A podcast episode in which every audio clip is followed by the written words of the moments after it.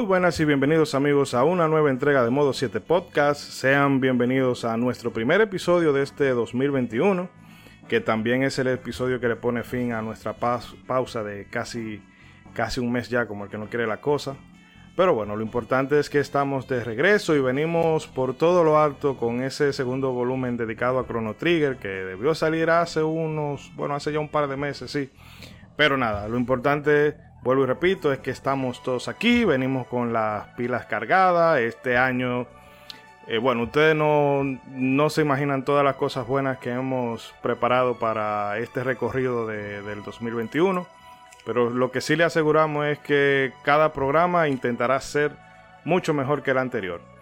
Y bueno, como esta aventura temporal requiere de, de, de un equipo de expertos, me hago acompañar de mis compañeros habituales, empezando por ese célebre personaje amado por los buenos, temido por los hombres de mal corazón y por Alexis Medina, Ronzo, el marajá de Calpultala. Ronzo, ¿qué, ¿qué, nos cuenta? ¿Cómo está? ¿Cómo así? ¿Cómo así que temido por Alexis Medina? Sí, sí, claro. a cerrar el canal. Alexis Medina es chévere, no va a hacer el canal de hombre. Aquí no hay miedo, lo dejamos en la gaveta. Oh, oh, oh, oh, oh, oh, Está bien, está bien. Gracias, gracias por la presentación. Muy buenas noches todos los compañeros. Qué bueno que estamos nuevamente acá. Ha sido larga la espera, pero estamos nuevamente acá con Modo 7 Podcast. Y caramba, ya, ya se me estaba olvidando cómo programar aquí. Problemas con el micrófono y todo, para configurar todo. Es increíble, pero estamos aquí para dar lo mejor de lo mejor de nosotros y a disfrutar. Vamos a continuar. Es increíble cómo la gente se adapta a la vagancia, pero bueno, vamos allá. También nos acompaña nuestro psicoastrónomo certificado por la NASA, por la ESA, por la Agencia Espacial Rusa y bueno, por toda la Federación Galáctica que existe por ahí que todavía no la hemos descubierto. Nuestro psicoastrónomo Edric 296. Edric, ¿cómo estás? ¿Qué tal todo?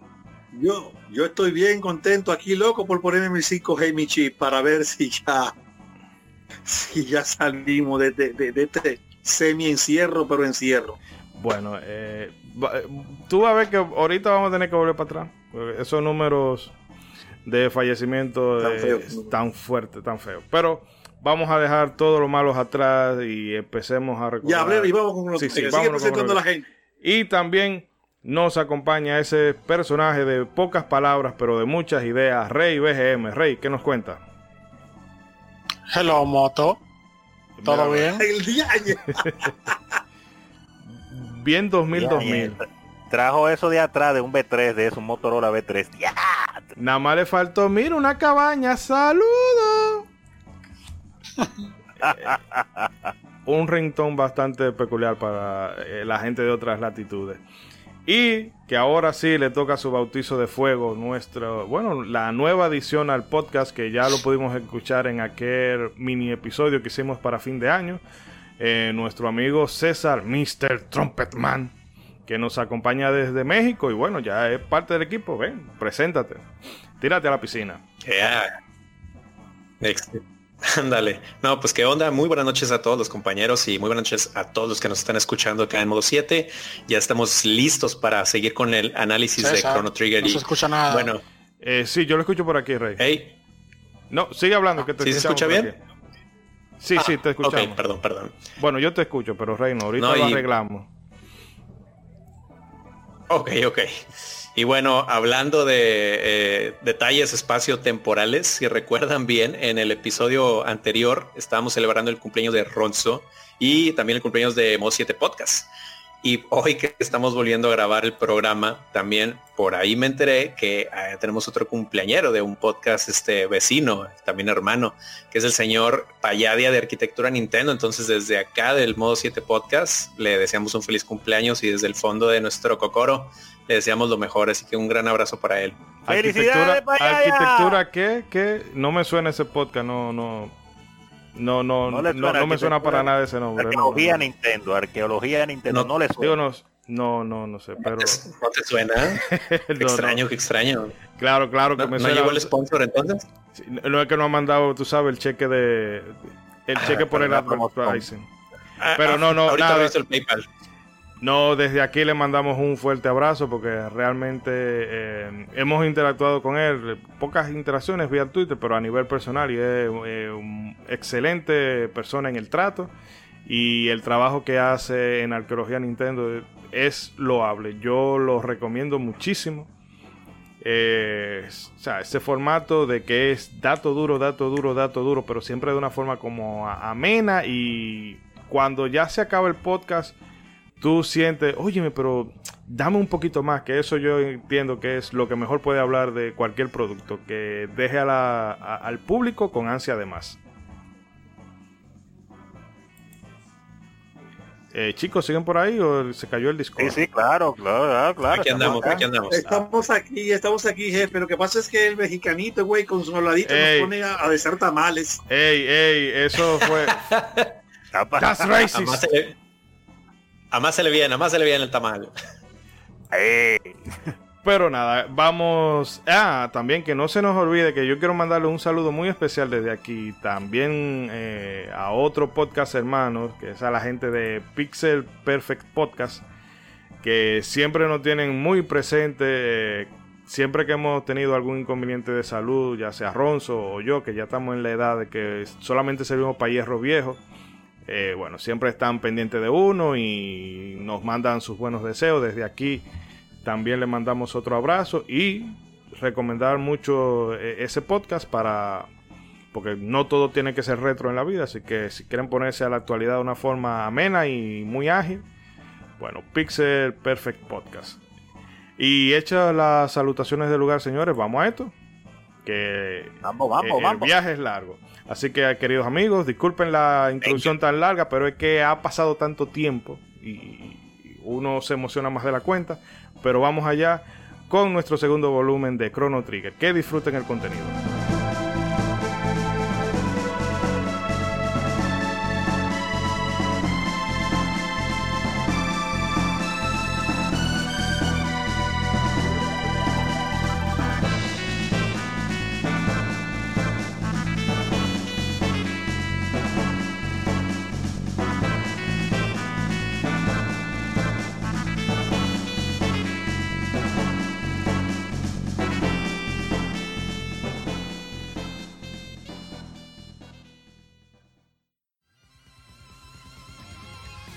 Somos Legión, somos gamers. Legión Gamer Podcast. El gaming nos une. Un podcast enfocado en tratar juegos de actualidad y del pasado con la relevancia que merecen. Puedes escucharnos en iBooks, Spotify, TuneIn y demás plataformas de podcast de tu preferencia buscando Legión Gamer Podcast. Recuerda seguirnos en las redes sociales como Legión Gamer RD. Visita nuestra página de Facebook para que seas parte de nuestros streams de las Gamefemérides, donde conmemoramos algunos títulos jugando en su aniversario. Porque todos jugamos, el gaming nos une. Legion Gamer Podcast.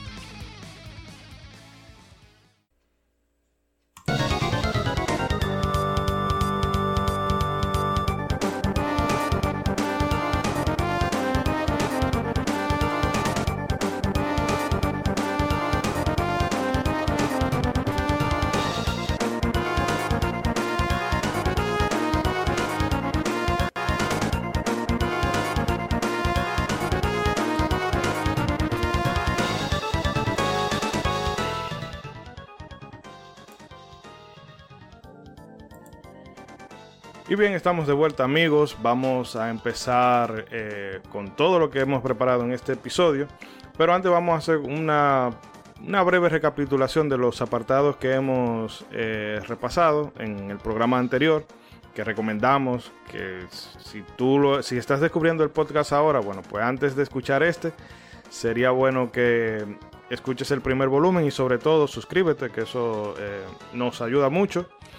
Y bueno, entre más gente se suscriban, más aumentan las posibilidades de que algún día empecemos a fomentar, integrar concursos y demás cosas al podcast. Pero bueno, eh, en, el capítulo anterior de Chrono Trigger habíamos visto que Sakaguchi, Yuji Ori y Akira Toriyama en un viaje eh, hacia América, bueno, pues dijeron, vamos a ponernos de acuerdo con... Vamos a hacer un proyecto conjunto. Este proyecto casi no se da porque eso siempre pasa con la gente, que posiblemente entre saque la idea surgió, pero después cuando se le pasó la borrachera dijeron, eh, vamos a dejarlo eso así. Bueno, pues Kazuhiko Aoki le dijo, no, no, bueno, vamos a darle a esto. Y ensamblaron un equipo eh, que tiene gente como, eh, bueno, Tetsuya Takahashi, de Xenogears, Xenoblade y toda, toda esa, esa caterva de juegos en Monolith Soft.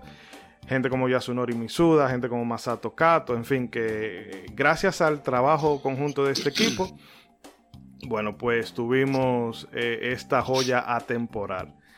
Eh, Ronzo, no sé si ya viendo este resumen súper, súper, súper breve, ya usted no puede, breve. Sí, usted no puede contar detalles concretos de, Vamos a entrar en materia. Podemos entrar en materia, claro que sí, claro que sí. Después de ese mega ultra resumen que de verdad les recomendamos el capítulo anterior, porque que Shidori. Ay no, pero amén. Podemos entrar a hablar pues ya detalles del juego en sí finalmente. Eh, comenzando claro con los detalles básicos del juego para los que todavía increíblemente no lo han conocido. Y es que Chrono Trigger, o Chrono Trigger, como Chrono Trigger, Chrono Trigger. Decimos nosotros, conjuga una serie de aspectos, Chrono Trigger y ya, conjuga una serie de aspectos que ya era marca de la casa en los JRPG desarrollados por Squaresoft, aunque también implementó cosas muy propias que luego serían referencias en otros títulos. Un ejemplo de lo primero sería su, su sistema de combate, que es el famoso Active Time Battle o ATB, que creó Hiroyuki Ito para el Final Fantasy IV. La particularidad del ATB es que cada personaje posee una barra que al llenarse le permite ejecutar una acción, sea un ataque, dar, tirarse un ítem, tirar una magia, etcétera. Y la velocidad con que, se, con que esta barra se llene siempre dependerá de las estadísticas del personaje, principalmente, claro, de su velocidad o agilidad. A diferencia de otros títulos de este género de las JRPGs, donde los combates eran aleatorios, que era la costumbre en ese tiempo, y ocurrían siempre en una pantalla diferente a la de la exploración, en Chrono Trigger podemos ver a los enemigos en el escenario, lo que nos permite esquivarlos si nosotros queremos o, podemos, salvo alguna otra excepción, pudiendo de esta manera iniciar una pelea solo al entrar al contacto directo con ellos.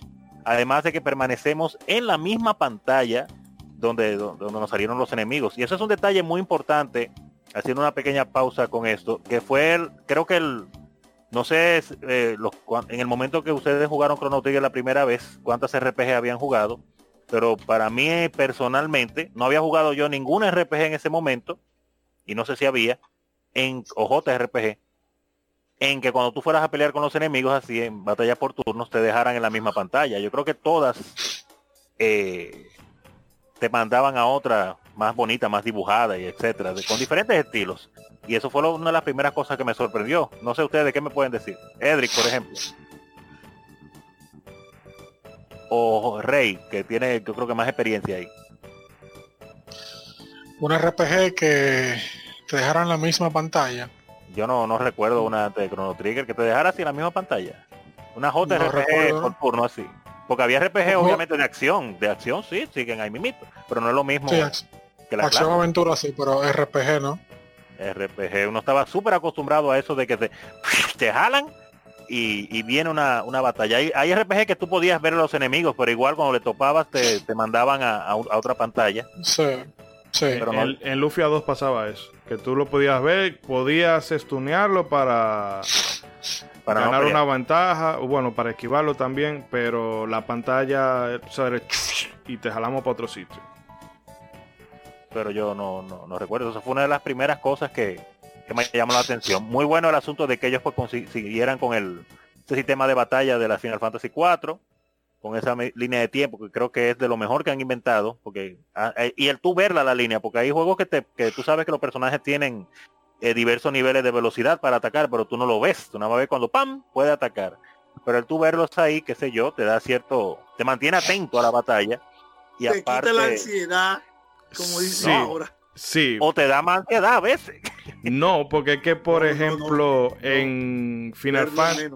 Sí, eh, porque por ejemplo en un Final Fantasy, bueno, en el 6 quizás no tanto porque tú tienes tantas facilidades eh, en cuanto a curarte o a revivir, que tú no andas con ese estrés, pero por ejemplo en Final Fantasy 4, que tú tienes un eh, un equipo primero limitado, que a veces eh, tú tenías tres fighters y un solo magician o un solo mago blanco. Y o tenías poco inventario o un save point aparecía una vez cada 10 kilómetros. Tú, a veces cuando veías ese save point, tú ibas con ansiedad que no me jalen, que no me jalen, que no me jalen. Y cuando ya tú ibas a dar el último paso, y te jalaban. Y entonces eso ponía a uno bastante tenso. Y Chrono Trigger quita ese factor de que, bueno, mira, tú lo ves ahí. A veces es un poco más incómodo que en otras, evitarlo. Pero tú puedes, de hecho, el Black Omen, si tú quieres, tú lo puedes pasar prácticamente sin, sin, sin tropezarte con enemigos, salvo unos paneles que son obligatorios pero eso te, permite relajarte más. No sé si César tiene algún apunte al respecto. Bueno, de hecho, eh, como comentaste hace rato, el, modo de batalla activo eh, contribuyó a que el ritmo del juego nunca se cayera y, y, es de lo que más califican como algo muy sobresaliente en el juego, que Chrono Trigger tiene un ritmo siempre muy bueno, entonces esto es en parte gracias al sistema de batalla activo. Y como mencionabas hace rato también, eh, podías esquivar a la mayoría de los enemigos, salvo uno que otro que estaba guionizado, que por el poder del guion te tenías que enfrentar a él. Pero la verdad es que es algo que hacía fluir mucho el juego y pues recordemos que en esa época los juegos que más se destacaban eran los juegos de plataformas, que era lo más accesible para la mayoría del público. Entonces, digamos que Chrono Trigger, al tener este sistema de batalla, te hacía sentir así de cómodo, como si estuvieras eh, jugando un juego plataformero donde si tú querías esquivabas al enemigo o te enfrentabas a él. Y no, no te estresaba el, asunto de decir, oh, me van a jalar. No, no, si tú querías devolverte a grabar y sabías cuáles eran los enemigos y su, su, su forma de movimiento, pues podías esquivarlo. Me, pasó en varias partes de del juego eso que, que decía, no, no, ya yo, yo no necesito llegar. O te estás yendo loco por ir al baño, tú sabes, necesidades. se te va la luz. Exactamente. sí, sobre, sobre, todo lo, lo, de la luz, que siempre ha sido un enemigo mortal de, de, de los videojuegos en zonas de Latinoamérica. Pero un, bueno, un apunte, eh, bueno, subrayando algo que había dicho César, que yo creo que esa es la clave de Chrono Trigger en general, es el ritmo, porque es en todo. Eh, el, pacing que tienen los combates. Eh, los dungeons están nivelados, de que no se sientan muy largos, pero que tampoco sean un, sean un paseo. la forma... definir pacing. O sea, definir pacing el flujo que tiene el ritmo en concreto. De que se sienta... Eh, los, creadores ahí tuvieron un buen pulso de para que el, jugador no se sienta ni muy agobiado por la dificultad, ni muy agobiado por la trama, ni muy agobiado por los combates, ni muy agobiado por, el diseño del mundo, ni nada de eso. Todo tiene eh, es un equilibrio en casi toda, en casi todas sus partes. Y yo creo que esa es una de las claves que pudiera explicar por qué todavía al sol de hoy la gente le sigue teniendo eh, esa gran estima al juego. Al margen de todo lo que hablamos, ¿verdad? De que tiene diseño de Akira Toriyama, de que tiene una cantidad ingente de, gente talentosa detrás. Pero esa yo entiendo que es la clave de ese juego, el buen ritmo que tiene en general.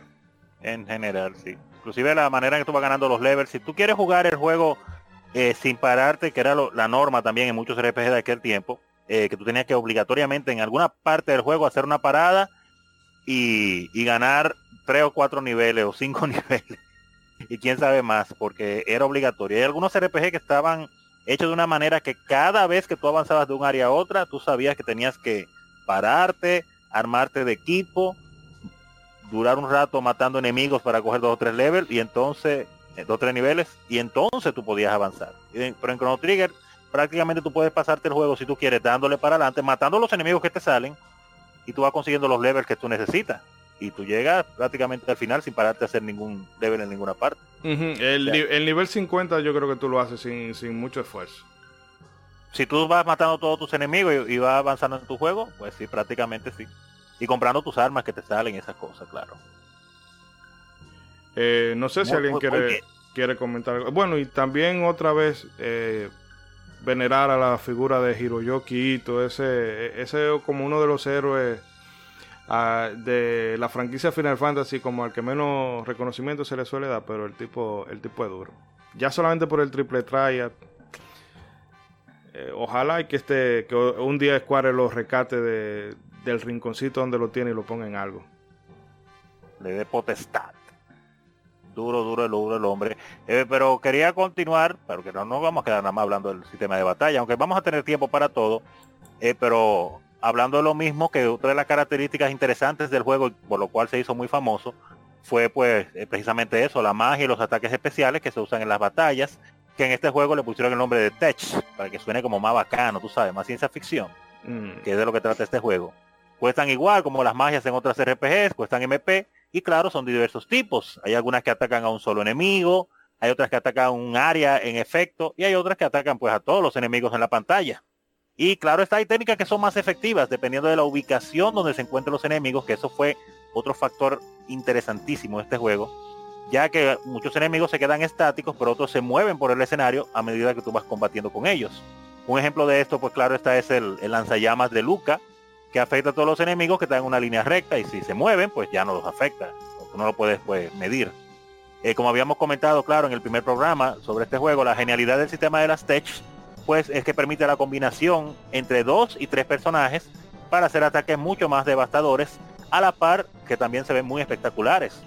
Eh, por defecto, Crono es requerido en casi todas las combinaciones de triple tech, pero con ciertas pues se pueden encontrar, que se pueden encontrar, claro, en el juego, muchísimos Eh, escenarios. eh, un momentito, Eh, Ronzo, si puede volver un poquito a, bueno, a donde usted hablaba de que Tro- Crono era requerido, que Trono, Dios mío, de que Crono era requerido, porque lo perdimos un poco. Ah, no, disculpe, disculpe. El trolo, digo, el crono. Ey, ey, Trollo, no, más respeto, más respeto. Ay, ay, ay, ¿me escucha? Sí, sí, sí. Sí, no, no, te ha pasado usted con eso de trono. no, decía que con respecto a la triple, triple tech, que eh, Crono es pues prácticamente requerido en casi todas como buen protagonista. Eh, pero con ciertas rocas que uno consigue en el juego, que se, se equipan como accesorios, pues eh, uno le permite hacer combinaciones de triple tech sin Crono con otros personajes. Que eso ayuda mucho con Magus, que es uno que casi no se combina con nadie. El tipo de test de cada personaje pues viene dado según la afinidad con uno de los cuatro elementos que salen en el juego, controlan la magia, que son agua, fuego, rayo y sombra. Las únicas excepciones a estas reglas son Robo, que es un robot y por ser una máquina, pues no tiene supuestamente elementos, pero sus ataques caen como en el territorio de tipo sombra. Y Ayla, que es la, la rubia de la prehistoria, que como viene de una época previa al existir la magia en el juego, pues sus ataques definitivamente no tienen elementos. Eh, eh, haciendo una pequeña pausa con esta parte, pues eh, igual, cosa que, que uno le impresionó, porque uno había visto pues eh, ataques, creo que muy pocas ocasiones, donde uno había visto ataques así de, de- los personajes combinándose para hacer ataques antes de Chrono Trigger. Y me gustó la manera en que no te lo dicen explícitamente, y que mira, pon este personaje con este para que hagas una doble tech una triple tech. No, no. El personaje tiene que tenerlo en tu equipo y el personaje ganar las magias que, que- son que se necesitan para la doble tech o la triple tech. Y ahí te aparece plan y tú dices, wow, algo nuevo. Entonces tú siempre quieres estar como probando combinaciones de personajes. Eso hace que tú inclusive uses personajes que quizás tú no, no te no le ibas a usar porque no te llamaban la atención. Solamente para descubrir nuevas tech, nuevas doble tech y triple tech. Eh, eh, digo, no sé si eso también fue algo impresionante para ustedes. Eh, por ejemplo, Rey, ¿qué tú nos dices de esa parte de la batalla, de las tech? ¿Te, te, te agradó algún personaje más que otro para las tech? ¿O qué pasó ahí? Sí, yo siempre usaba Frog y Luca por el Frog Flare. Ey, pero tú eres de los míos. Usaba Frog, el hombre. Tú eres de los míos. Uno, uno mataba a todo el mundo con, con el Frog Flare. Sí, porque el Frog daba durísimo. y entonces Frog Flare más todavía. Sí. Oye, mira que me he topado con mucha gente que, dice que no usa Frog, porque qué sé yo, por diferentes razones. Yo, pero Frog es duro. No, que el sapo del carajo. Pero el tigre de la Mazamune. Ah, no. Me- Lo usaban para hacer el X-Strike y ya. A mí, Frog como personaje, incluso eh, el arco que tiene, me parece muy chulo, pero yo lo que siento es que después de un punto, eh, los otros personajes están tan rotos que ya como que él se queda un poquito rezagado, eh, por lo menos para mí, así yo lo, lo sentí. No, lo que pasa es que es un personaje todólogo, porque Rock llena, Rock ataca, Frog ataca, Frog hace de todo, es un personaje como más equilibrado, menos inclinado a una sola parte de la balanza, como hay algunos que son más fuertes en ataque, otros son más fuertes con, magia, etcétera. Pero Frog tiene como, como un chin de todo, si usted se fija. Entonces, Frog prácticamente está puesto ahí por si cuando te quiten a Crono, tú lo puedas poner a él ahí tranquilamente. Mm. Él combina mucho y combina bien y hace de todo. Atento a Chercha. Es por eso, es por eso, pero Frog es bueno. Y tiene su, su, arco de redención después con las misiones alternas. Cuando te encuentras con, eh, con la armadura del, del, amigo de él. Así con Cyrus. Cyrus, Cyrus, sí, Cyrus. Que... Eh, historia cruda. Eh, bueno, ahorita no, ahorita la, abordamos un poco. Pero a mí ese tema de las triple T, como usted decía, que fomentaba a que tú experimentaras con, con cada, valga la redundancia, combinación de personajes. Porque siempre había, siempre había algo. Eh, tú puedes, no sé, por ejemplo, eh, gente como Luca y Ayla, que son como los dos extremos, porque Luca es muy, muy hechicera y Ayla es de fuerza. Bueno, pues entonces tú, tú combinabas era prácticamente una, bomba atómica. Porque sumado al, poder de la magia de Luca, con el tablazo que te iba a dar Ayla cuando se prendía en fuego, o si Crono le, le daba un rayo, o eh, la combinación que ella tenía también con, con Frog, que hacían un tornado súper chulísimo. Es decir, que eso siempre te, incentivaba a experimentar. Y eso también ayuda, o bueno, o ayuda también el hecho de que en este juego todos los personajes son carismáticos. Que quizá puede que algunos, bueno, como usted dice, que no le gusta jugar con Frog por X o Y circunstancias, bueno, pues ya es un asunto personal. Pero son likeable, porque tú tienes casos como por ejemplo en Final Fantasy VII, que tú tienes personajes como Kai Sid, y tú dices, ¿para qué carajo tú metes un personaje como este en este, en este juego? Entonces, tiene cosas como Yuffie, que son como un poquito personajes insufribles, pero en fin, que eh, no se da ese fenómeno que pasa en muchos JRPG, que tú coges tres personajes y los otros tú lo dejas abandonado, Que eso a veces juega en tu contra porque llega un punto en la historia en que te hacen jugar con los personajes que tú menos has tocado y tú estás en un sitio nivel 50 y los tipos tú lo dejaste de usar en nivel 15, nivel 20 y bueno, ya... Qué dolor. Que va a pasar a decaen. Eh, César o Edric, si está por ahí, si quieren comentar algo al respecto de esto que hemos comentado triple tech, doble tech, tech. Todo tech. No, pues nada más que para digo para el tiempo para el juego era muy impresionante descubrir estas double tech o las triple tech que se veían impresionantes. Era algo muy muy novedoso.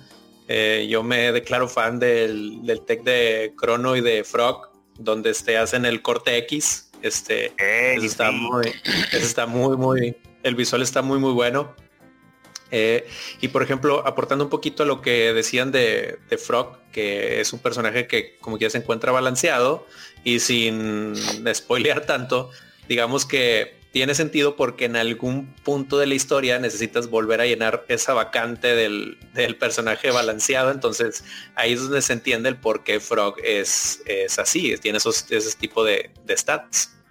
Exacto, exacto. Sí, y otra otra cosa de que también a mí me parece genial cómo se maneja el tema de, las, de la afinidad que tiene cada personaje. Porque, por ejemplo, eh, bueno, tú llegas, eh, después de que tú reclutas robot, hay una eventualidad temporal que te lleva al fin del tiempo y ahí tú encuentras a Specchio, que es el personaje que desbloquea el poder mágico de, de nuestros héroes. Y eso se me hizo eh, un detalle pendejo, pero que tiene su lógica de que Robo no puede usar magia porque no es un ser orgánico. Y Ayla no lo puede usar porque eh, ella nació 65 millones de años antes de que, de que la magia existiera. Eso, para llevar coherencia con la historia, coherencia. Exacto, que eso también... Antes se, se hacía un poquito más... Eh, eh, ese tipo de, vamos a decir, de tutorial. De que las cosas elementos jugables del juego te los explicaban de una forma narrativa sin tener que ponerte en una pantalla de mira, eh, Crono tiene tal habilidad y puede usar esta magia y esto y esto. Ayla no puede usar esta habilidad por esto y esto y aquello, sino que simplemente te la, te integran en el juego. Y es, eh, no sé, lo hace como, lo hace. Fue una pesadilla para mí en su momento porque yo me quedé trabado ahí. ¿Cómo va a ser? Porque Specchio te dice, no, que dale tres vueltas en sentido del reloj y bla, bla, bla. Y yo, sin saber nada de inglés, las vueltas. trancado ahí. Y yo ven acá. Y cada vez que yo salía, Gaspar me decía, wey, wey, ¿para dónde tú vas? Dice que, why so rush? Una cosa así, creo que era que te decía en ese momento. Pero usted no entendía que tenía que darle la vuelta. Y yo, ¿pero qué? Y entonces, hasta que no conseguí un diccionario de inglés, eh, inglés y español, no, no salí de esa parte. Qué difícil, el hombre emocionado con sí. el Sí, es que para los que no somos angloparlantes, yo recuerdo que a mí juegos como Chrono Trigger fueron de los que me hicieron a punta de fregazos aprender inglés. O sea, yo me recuerdo también que me quedé atorado en esa parte de las vueltas porque decía, bueno, ¿y qué? ¿Qué tengo que hacer? ¿O qué onda? No hay nada intuitivo, intuitivo, perdón, que me, que me diga que tengo que hacer eso. Te lo estás diciendo, eso es lo grande. No es intuitivo, es que te lo estoy diciendo, pero no lo puedes leer. Mm. Exacto. Pero sabes que el que no sabe es como el que no ve. Y Rey, no sé si quiere comentar algo más. En el episodio anterior hablaron de su primera vez en Chrono Trigger o no recuerdo. No puede hablar de eso, problema. Bueno, cierto, ahora que eh, o bueno, vamos a el otro bloque vamos a empezar porque no teníamos ni a Rey ni a César y bueno, Edric tiene que estar por ahí, parece que ha tenido algún viene ahora. Eh, para que nos cuenten cómo fue su, su contacto inicial con Chrono Trigger. Ah, pues muy bien, pues, pues dejamos para ahorita. Bueno, en ese caso y para continuar un poquito con el, con el grosso contenido y poder hablar ahorita más de eso, eh, podemos seguir diciendo que, claro, uno de los aspectos el aspecto más jugable, claro, que, más destaca en este juego, lo que dice el título, la palabra crono y todo eso, y que más llama la atención, son los viajes en el tiempo. La aventura en este juego nos llevará por distintas épocas y distintos escenarios donde encontraremos, pues claro, aliados y enemigos, y por norma, pues las acciones que llevemos en determinadas eras tendrán repercusiones en épocas futuras o incluso de manera retroactiva. Esta particularidad también aporta la profundidad a la exploración ya que la exploración ocurre sobre un mismo mapa, pero al poder visitarlo en distintas eras, es posible mostrarnos escenarios muy variados. La navegación ocurre en dos tipos de pantallas diferentes. En el Overworld tenemos una representación a escala de los personajes y localizaciones del juego, mientras que al entrar en esta podemos navegar e interactuar con los escenarios.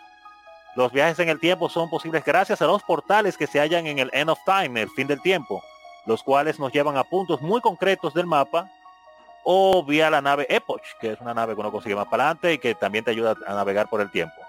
Eso es clave ya que dependiendo de la época y el medio que decidamos utilizar para derrotar a Lavos, decidirá el final y las variantes que obtendremos. Claro está, claro está. Eh, pues como, mencioné ahí, detalle importantísimo del juego porque eh, también en, ese en esa época de Chrono Trigger teníamos muchas JRPGs pero que estaban como, no digo que estuviera mal porque lo disfrutábamos mucho, pero casi todas tenían que ver con historias como que se desarrollaban como en el pasado, eran medievales y cosas como esa, o en cosas tipo steampunk, que era como pasado o futuro al mismo tiempo mezclado. Y aunque Chrono Trigger tiene eso porque viaja por muchísimos tiempos, pero el tema del sci-fi, de la ciencia ficción, está pues muchísimo más presente gracias a este aspecto de los viajes en el tiempo, que en, que en ese tiempo eso fue una cosa que también, como que dicen, blow my mind, así me voló la, mente dije, wow, pero esto sí está heavy. Tú haces una cosa acá, va para el otro mapa en otra era y ves el mismo mapa, pero con pequeñas alteraciones y pequeños detalles. Y cuando, porque al principio tú, viajas en, de un lado a otro y tú no notas la diferencia, pero cuando tú empiezas a hacer cosas en el juego y tú empiezas a ver las repercusiones, es que tú dices, ok, y te prende el bombillito. Y yo no sé ustedes, pero eso me hizo a mí perder mucho tiempo, porque cada vez que yo hacía cualquier cosita en el juego y yo tenía la oportunidad de viajar a cualquier tiempo o tiempos, yo a veces perdía muchísimo tiempo devolviéndome, avanzando en el tiempo para ver si algo de lo que yo hice repercutía en cualquier cosa del futuro, cualquier cambio mínimo. Yo duraba muchísimo dando vueltas. Eh, yo no sé cuánto tiempo ustedes duraron jugando, pero a mí eso me hizo perder mucho tiempo. Eh, eh no sé usted, Ishidori. Eh, sí, realmente ese, eh, bueno, volviendo desde el principio de lo que usted comentaba. Ajá. Esa fue una, vamos a decir, una, una estrategia o estratagema, como lo quieran decir, muy ingeniosa para darle eh, vida y profundidad a los escenarios. Porque como usted dice, usted empieza en el año 1000, luego viaja al año 600 y el mapa sigue siendo el mismo, pero como con, pequeño, con pequeñas variantes. Pero cuando tú te alejas más en el tiempo, hacia atrás o hacia adelante, los cambios son más, eh, más pronunciados. Y eso hace de que eh, es un mundo, realmente el mundo de Chrono Trigger es pequeño. Si tú... Realmente. El, tú vas al año 1000 y bueno, tú tienes guardia, tienes porre y Medina y se me olvida el otro pueblo que hay donde uno hace la side quest de... De Cyrus. Algo así creo que. Bueno, el caso es que es un mundo súper pequeño y si acaso dos, tres locaciones muy, muy aisladas en, el océano. Pero eso tú lo multiplicas por eh, las seis o cinco líneas temporales que tiene y le pone el plus del fin del tiempo. Y tú tienes un mundo que es muy rico y muy variado, te mantiene entretenido porque es lo que hablamos ahorita del ritmo. De que ya cuando, ah bueno, el, año 600 ya tú has visto mucho de aquí y, tú dices, bueno, ya como que se están reiterando, bueno, tú no llegas a sentir de que se están reiterando mucho, pero de un momento a otro, pa, te cambian las cosas y bueno, y te vas hacia el, hacia el año 65 y después da un salto más para adelante y después el futuro y siempre se siente fresco. Sí, siempre, y. Y eso de que cuando tú hacías, cuando tú notabas que en el juego las cosas que tú hacías tenían repercusiones, tú querías andar el mapa para arriba y para abajo. Que de hecho tú tienes que hacerlo si quieres conseguir varios de los, de los equipamientos más potentes del juego. Y eh, eso, bueno, lo, quizá lo podemos comentar más, más adelante. El tema de las side quests.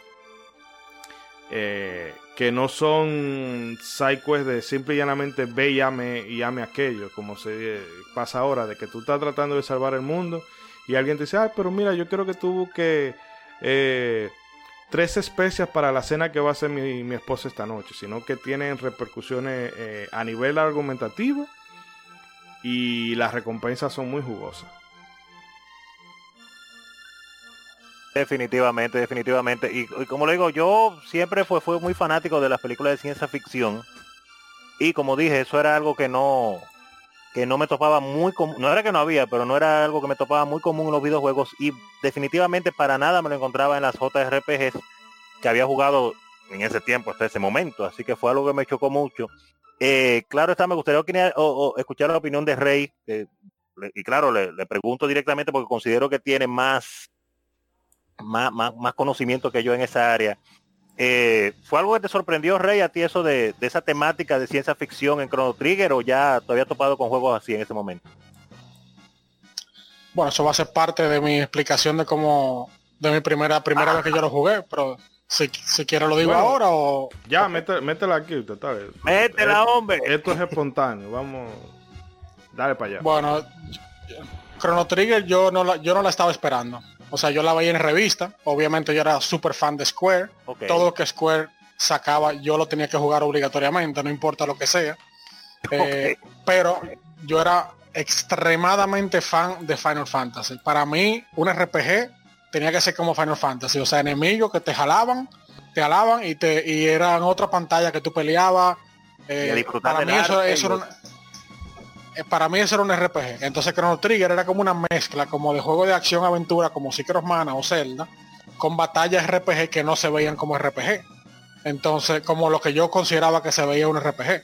Sí, eh, entonces yo, el juego yo no lo estaba esperando, se veía increíble gráficamente y todo, pero nada, no era lo que me, que me estuviera volviendo loco. Entonces yo, cuando la jugué la primera vez, eh, tú sabes que el juego empieza un poquito lento, que se puede decir, tú durmiendo en un pueblo, una feria. Lentísimo, lentísimo. Tú dices, ¿qué, ¿y por dónde que va este juego? sí, entonces, eh, obviamente yo, yo disfrutaba el juego, obviamente, pero no era nada que me dejara, no fue como por ejemplo la, la celda Aliento de Past, cuando tú salías de la casa que estaba lloviendo, eso me dejó loco o la mía Final Fantasy, el intro que tenías con, con los tres sí. Magic Armor caminando hacia hacia hacia donde era Anarchy, eh, cosas así. No, para mí no tenía no tenía eso. Entonces, obviamente yo lo seguí jugando, pero todo eso cambió cuando yo llegué al punto donde yo creo que todo jugador hizo lo mismo que yo. Cuando uno llegó al 12.000 antes de Cristo que uno escuchó esa deliciosa música.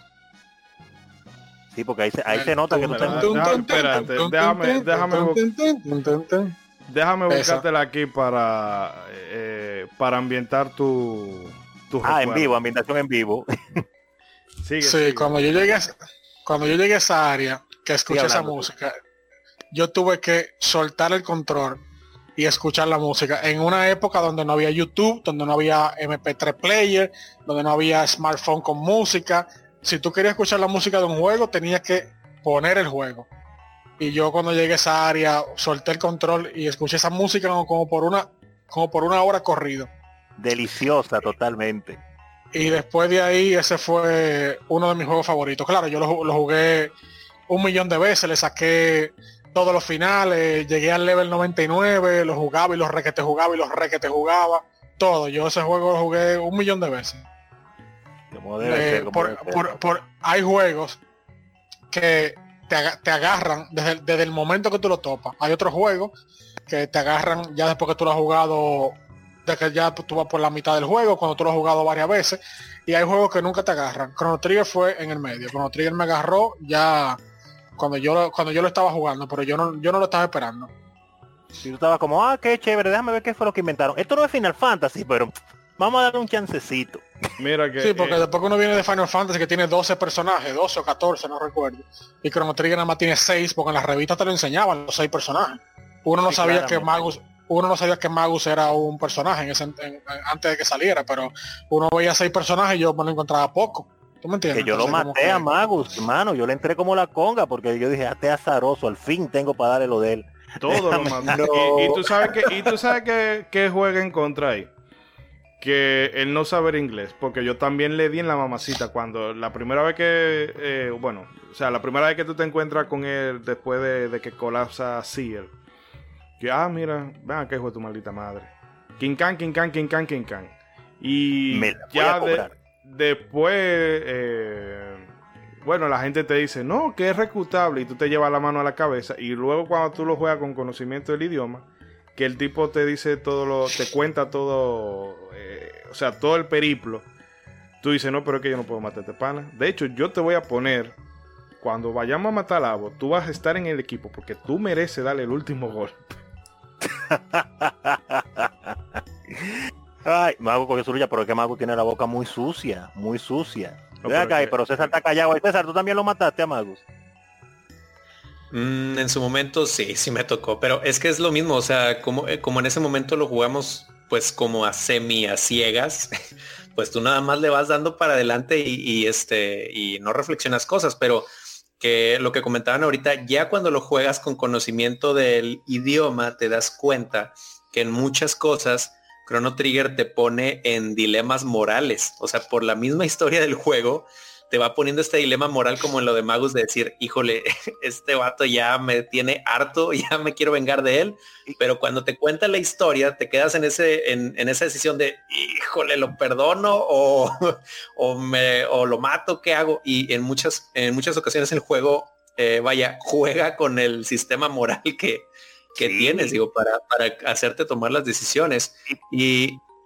Ah, Didi, perdón, perdón. No, iba a decir que Magus no te ayuda, porque con esa forma que él te habla, él te habla como despreciándote, entonces tú quieres darle, quieres darle. Sí, no, pero hasta el momento tú crees que es un, un enemigo tuyo, es, uno de los villanos del juego. Y volviendo un poquito eh, hacia atrás de, lo que mencionaban de lo de los viajes en el tiempo, digo, eh, realmente a mí, yo siempre he sido muy fan de las historias de viajes en el tiempo, entonces Chrono Trigger la verdad no me falló en nada, en nada de, de todo lo que me gusta, porque eh, lo que mencionaban ahorita, de que el juego comienza y el juego comienza sin ninguna cinemática, sin una historia rimbombante que te digan en el año tal, eh, ocurrió una catástrofe, ¿no? O sea, amaneces y dices, pues todo está bien, ¿y ahora qué? ¿Para dónde voy? Pero algo que tiene de interesante Chrono Trigger es que te van dando la historia de cachito en cachito y ahí es donde dices, ay, no juegues, ¿qué, qué más sigue? Y ahora ¿qué, qué, qué pasa en la trama? Que, por ejemplo, uno de los momentos impactantes es cuando precisamente vas al futuro y que ves todo devastado y dices, a ver, a ver, a ver, ¿qué pasó? Si de donde yo vengo todo estaba verde, todo estaba vivo, había mucha gente y ahora todos tienen hambre eh, y, y, no hay comida y todo está devastado. ¿Qué fue? en qué nos equivocamos o qué oh, pasó? Cuatro, eso fue, eso pudo también ser resultado de cuatro años de un gobierno latinoamericano. también. puede ser, puede ser. Tal vez este Chrono Trigger se, nada que se ambientaba en Latinoamérica. Bueno, bueno. Un gobierno Dios, mío. Dios mío. No, bueno, y este, y por ejemplo, otra de las de los detalles que tiene de viajes en el tiempo Chrono Trigger es que hay objetos que tú puedes esperar, o que por ejemplo los encuentras en alguna época pasada, pero que si no los agarras o no los obtienes y te esperas a ir al futuro, tú los puedes obtener en una versión mejorada. Y ese tipo de detalles son excelentes. Y verdad, eso me pasó a mí con que, que no esperé, que no esperé y lo cogí en el pasado, el objeto, y después que grabé y todo fue que pensé, pero ¿y si yo lo hubiera cogido en el futuro y después lo cojo en el pasado? Entonces lo puedo coger dos veces o me sale mejor o qué lo que, pero ya yo había grabado la primera vez que jugué y no pude obviamente darle para atrás, pero la segunda vez sí exploré esa posibilidad. Me pasó con unos cuantos objetos, que hay, hay algunos que tú lo puedes conseguir dos veces gracias a eso. Lo consigues, en el futuro de un cofre, vas al pasado y el cofre está ahí. Eh, Exactamente así como lo dijiste. Sí, está ese truco para obtener este objetos dobles. No, yo recuerdo que este, no sé quién fue que me dijo el dato, si no fue eh, Wilfrido, Wilson, no, que si tú vas al pasado y le dices que no, cuando te pregunten si lo quieres abrir o no, tú vas a obtener una versión más, eh, más potente en el, en el futuro. Y eso te pone como un loco porque tú siempre estás pendiente de, porque esa cajita negra que tú te la encuentres al principio del juego, tú te ven acá, pero ¿y qué? ¿Y qué? Y cuando a ti te dicen, mira, tú la puedes desbloquear, tú te pones a andar el mapa, eh, o sea, tú viajas por el tiempo y el espacio, literalmente. Sí, pero, pero una pregunta. De una cajita negra. Usted cuando le salieron esas cajitas al principio, usted llegó a apuntar las cajitas de que, ah, mira, de una aquí, una allá, porque uno al principio te la, se la topa, pero yo no apunté las localizaciones de las cajitas. No, por eso digo que yo iba como loco. No, Ven acá, ¿dónde fue que había? ¿Dónde yo, me, yo, me acuerdo que había uno en tal sitio y déjame ver si yo, que hay otro. Yo apuesto que Rey sí la apuntó la, localización de la, la cajita la primera vez que jugó, ¿verdad, Rey? No, no, no. Yo no soy tan psicópata. No, bueno, sí, él lo, él lo deja. Los mapas, tú dibujas los mapas. No, él la, la línea él la dibuja en no anotar cosas, pero la de quemar cosas ya eso sí es negociable. Ah, eso sí es negociable. Exacto. no, pero yo cogí un pique y dije, yo debí de haber apuntado eso, porque yo hacía apuntes en ese tiempo, pero con eso de las de las cajas mágicas esas, yo decía, no, eso seguro a mí no se me olvida. Y eh, después me dicen que lo que. Mentira. Tú tomas como con 10 o 12 cajas antes de que te dejen abrirla. Yo, fuck. ¿Y ahora dónde fue a revisar todos los mapas? No, no, no, no. Pero, pero, pero, mira, una cosa que usted mencionó ahorita, se me iba a olvidar. Que usted dijo que los mapas son pequeños. Y, y realmente es así. Los mapas, que fue una cosa que también me sorprendió eh, cuando uno viene de jugar otras RPGs, cuando usted lo mira el mapa primero y después se ve donde usted camina, es pequeño el espacio, a pesar de que el mapa usted lo ve ocupándole la pantalla casi completa cuando lo mira. Y es algo que choca eh, en comparación a otras RPGs que uno jugaba antes, donde cuando te ponen un mapa mundi, es un mapa mundi, es un mundo de verdad, y, de una esquina a otra hay una distancia considerable. Pero en Chrono Trigger no es así. Y yo digo que eso puede estar relacionado con algo que usted mencionó anteriormente, el asunto de no hacer el juego ni canzón ni nada de eso. Entonces, el, no hacer el mapa tan grande, de por sí es, grande realmente porque hay varias eras, pero mentalmente tú lo ves pequeño porque tú lo vas viendo una era a la vez. Y el, si tú necesitas andarlo de un lado para otro, pues es fácil. Y así lo hace menos tedioso, definitivamente. Eso seguro fue algún tipo de estrategia también de parte de los programadores, aparte de ahorrar memoria. No, y que aunado a lo que estamos hablando ahora, eso tiene la facilidad de que si tú te vas a poner a buscar cofres, eh, no te tenga que pasar eh, tiempo en eso, eh, en buscando aquí o en déjame coger la navecita y ah, que si te va al, si tú te pones a hablar por el, por el mapa, hay una isla que casi no se ve y ahí tú aterrizas, o sea, como para evitarte todos esos dolores de cabeza en la exploración de mira, esto es un mapa contenido, ponte a buscar, tiene que buscarlo como sea, pero no va a ser una cosa agobiante. Y eso también porque eh, eso yo creo que está, la base de todo eso está pensado en la rejugabilidad del juego, valga la redundancia otra vez. Porque ellos saben que tú vas a jugar ese juego una y otra vez, una y otra vez, una y otra vez.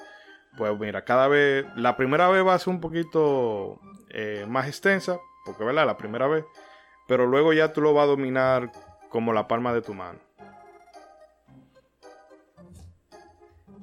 Sí, definitivamente. Entonces, te aprendes el esqueleto de un mapa y ya, pues ya los otros son prácticamente iguales, con sus, salvo sus diferencias, pero tú te sientes familiar, aunque vayas a otro mundo.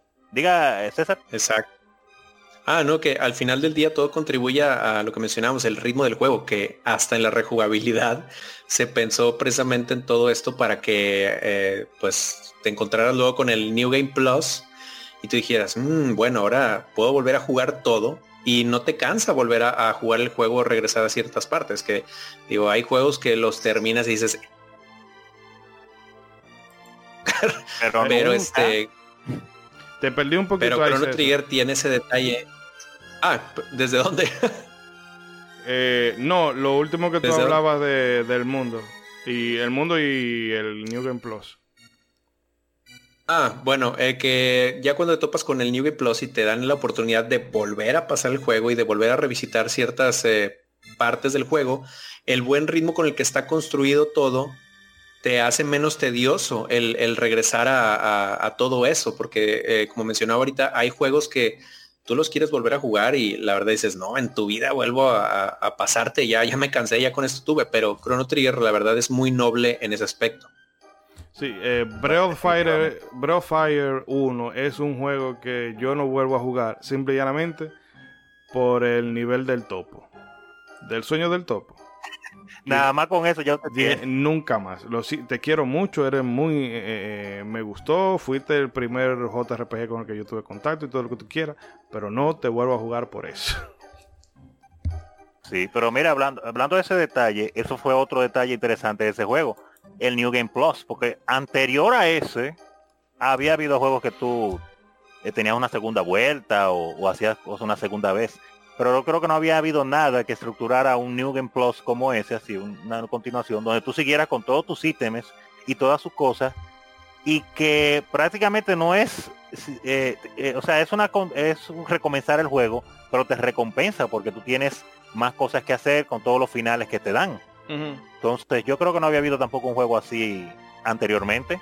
Eh, Rey, claro, ya nos ha hablado en otras ocasiones del caso de la celda de Nintendo, la, primera Legend of Zelda, que tú tienes una segunda vuelta, pero Rey, porque no, yo no jugué, como te dije, no llegué a jugar la segunda vuelta de ese juego.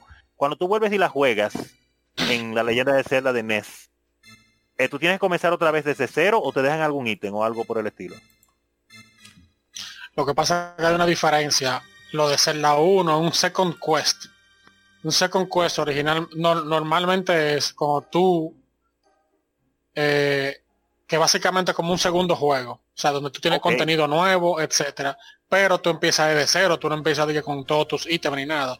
Entonces está el New Game Plus, que el término lo popularizó Chrono Trigger, donde tú eh, empiezas de nuevo con todo tu, tu magia o experiencia, lo que sea en realidad el primer juego que yo sepa que uso New Game Plus, aunque no se llamaba así, fue Zelda 2. Porque Zelda 2 porque tú lo acabas, tú empiezas de nuevo el juego, eh, a diferencia de la 1, no tiene contenido nuevo, pero tú empiezas con toda tu magia. Oh. Eh, toda la magia, toda la experiencia, no sé, pero tú empiezas, eh, tú empiezas ya más poderoso, no, no empiezas desde cero. Ah, no recuerdo exactamente qué. Pero comienza con cosas, comienza con cosas ya, ya de tu primer juego. Técnicamente, técnicamente ese es un New Game Plus, porque tú no tienes, la historia no cambia, tú no tienes dungeon nuevo ni nada. En ser la 1 un second quest porque ahí tú sí tienes dungeon nuevo y, y, en lugares diferentes, etcétera. Entonces Chrono Trigger, New Game Plus, el juego en sí no tiene contenido nuevo, lo único que cambia son los finales. Así que tú técnicamente podrías decir que es una mezcla entre New Game Plus y, Second Quest. Mm, y, realmente. Y está también lo que es el Second Loop, que eso se ve mucho en los juegos de nave, cuando tú lo acabas, que tú empiezas de nuevo, pero más difícil. Ah, sí, con eh, no, pero pasa eso también también Castlevania 1 tuvo exacto. Tú empiezas de nuevo, pero más difícil. Mm. Sí, pero mira, eso le llama hablar con la gente que la, sabe. La, segunda vuelta. Sí. bueno, de hecho. Diga, diga. De hecho, y bueno, eh, se van a tener que comer su referencia a Dark Souls otra vez, así que.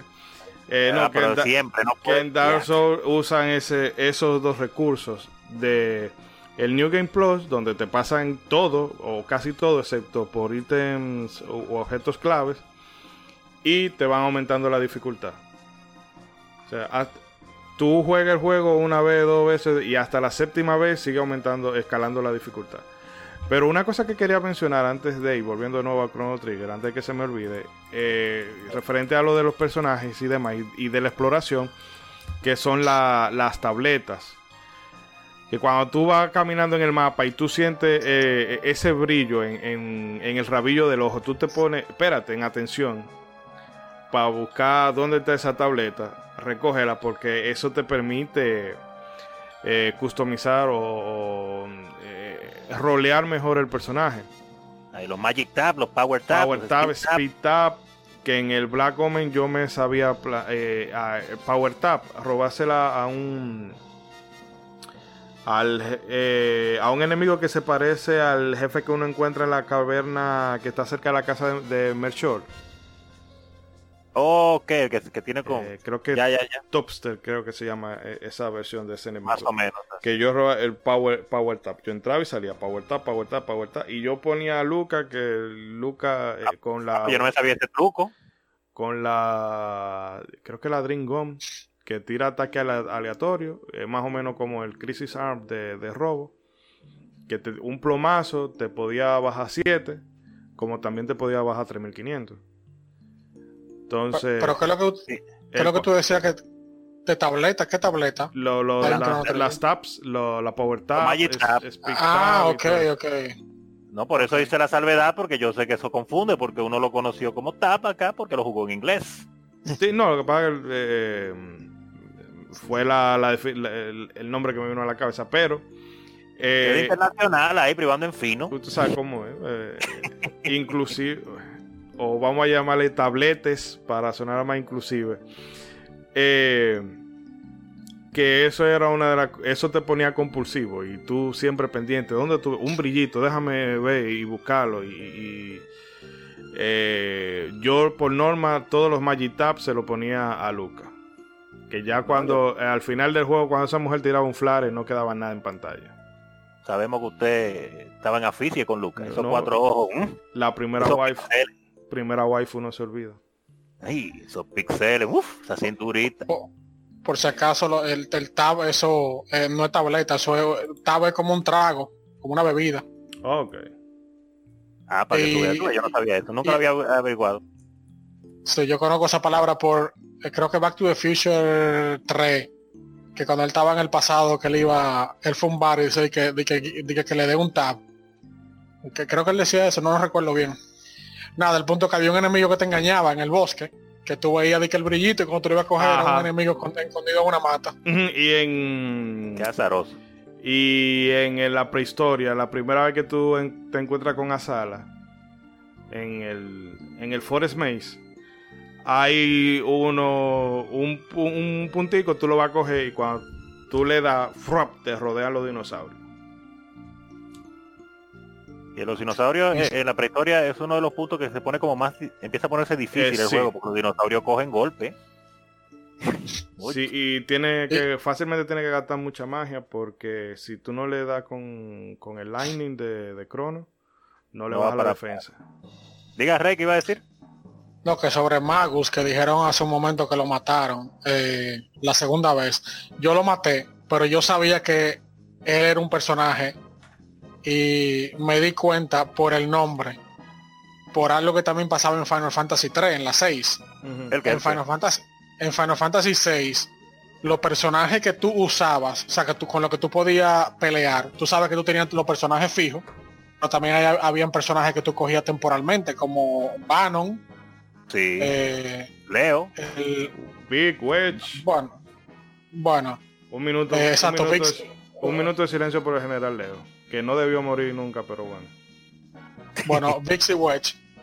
Eh, si ustedes se dan cuenta, los personajes que uno controla en una batalla, los nombres, la primera letra es mayúscula, el resto es minúscula. Para los personajes que, aunque salen en batalla, que tú no puedes controlar, eh, o sea, como, que no se van contigo en el juego, como el general Leo, el nombre aparece en mayúscula. Ah, mira. Si ustedes se fijan, Banon aparece en minúscula, pero Leo aparece en mayúscula. Entonces, en Chrono oh. Trigger yo me, yo me di cuenta que de todos los personajes del juego, todos los enemigos del juego, el único que tenía el nombre eh, en una batalla, en letra, la primera letra mayúscula y el resto en minúscula, era Magus. Entonces yo dije, este tipo tiene que ser un personaje que yo puedo utilizar. Y efectivamente fue así. Esa, esa no... No, no juegues. La experiencia hace la diferencia. Mm. sí, pero full. por eso por el nombre. pero yo no me la llevé esa, ¿no? Yo no me la llevé. busquen en Final Fantasy VI para que ustedes vean la batalla, que los personajes que tú usas por cierto tiempo, como Banon y Vixie Wedge, el nombre tan escrito normal, y los personajes que tú no puedes que no puedes utilizar o que no se quedan contigo como general Leo el nombre es mayúsculo y uno usa también un fan uno usa excusa para volver a jugar Final Fantasy 6 gracias sí creo que uno usa un fantasma cuando está en el tren. También uno los Moogle que tú utilizas a veces que se te unen. Sí. toda esa gente toda esa gente tiene el nombre mayúscula. Ah bueno. Eh, detalles. eh, no, vamos a aprovechar entonces ya con esta, este dato de cultura con sabrosura que no ha soltado Rey. Disculpa, César. No, precisamente eso, que eh, apenas alguien que fuera muy experimentado en los RPGs para hablar de ese detalle que en mi vida se me hubiera ocurrido, la verdad. Mm, no, realmente eso, cuando yo repase Final Fantasy VI en una de estas, voy a estar al pendiente. Pero eh, vamos a hacer un corte, una pausa aquí para los amigos oyentes y lo vamos a dejar con este, bueno, un, un que mezcla los dos temas de, la batalla final del Lavo, pero que está muy, muy, muy, muy bien hecho. Es de este, eh, de este youtuber, eh, bueno, músico, pero la música la, nos la deja a través de YouTube que se llama Gametal o Game Metal, como sea que se pronuncie. Y realmente con ese, con ese cover, ese medley que hizo, se, la votó el amigo. Eh, lo vamos a dejar unos minutos con eso, volvemos con los comentarios de los oyentes y ya si venimos, advertimos que vamos a venir en el próximo bloque, se van a comentar todos los spoilers habido y por haber, porque si tú no juegas Chrono Trigger a esta altura de la vida, ¿qué eh, tú haces? Yo no, yo no, sé qué tú haces. ¿Cómo tú puedes tú no eres un hombre, un hombre o mujer de cultura si tú no has jugado Chrono Trigger a esta altura de la vida. Pero nada, disfruten de los minutos musicales que ya regresamos. No se mueva. Suscríbete. Dale like y comparte.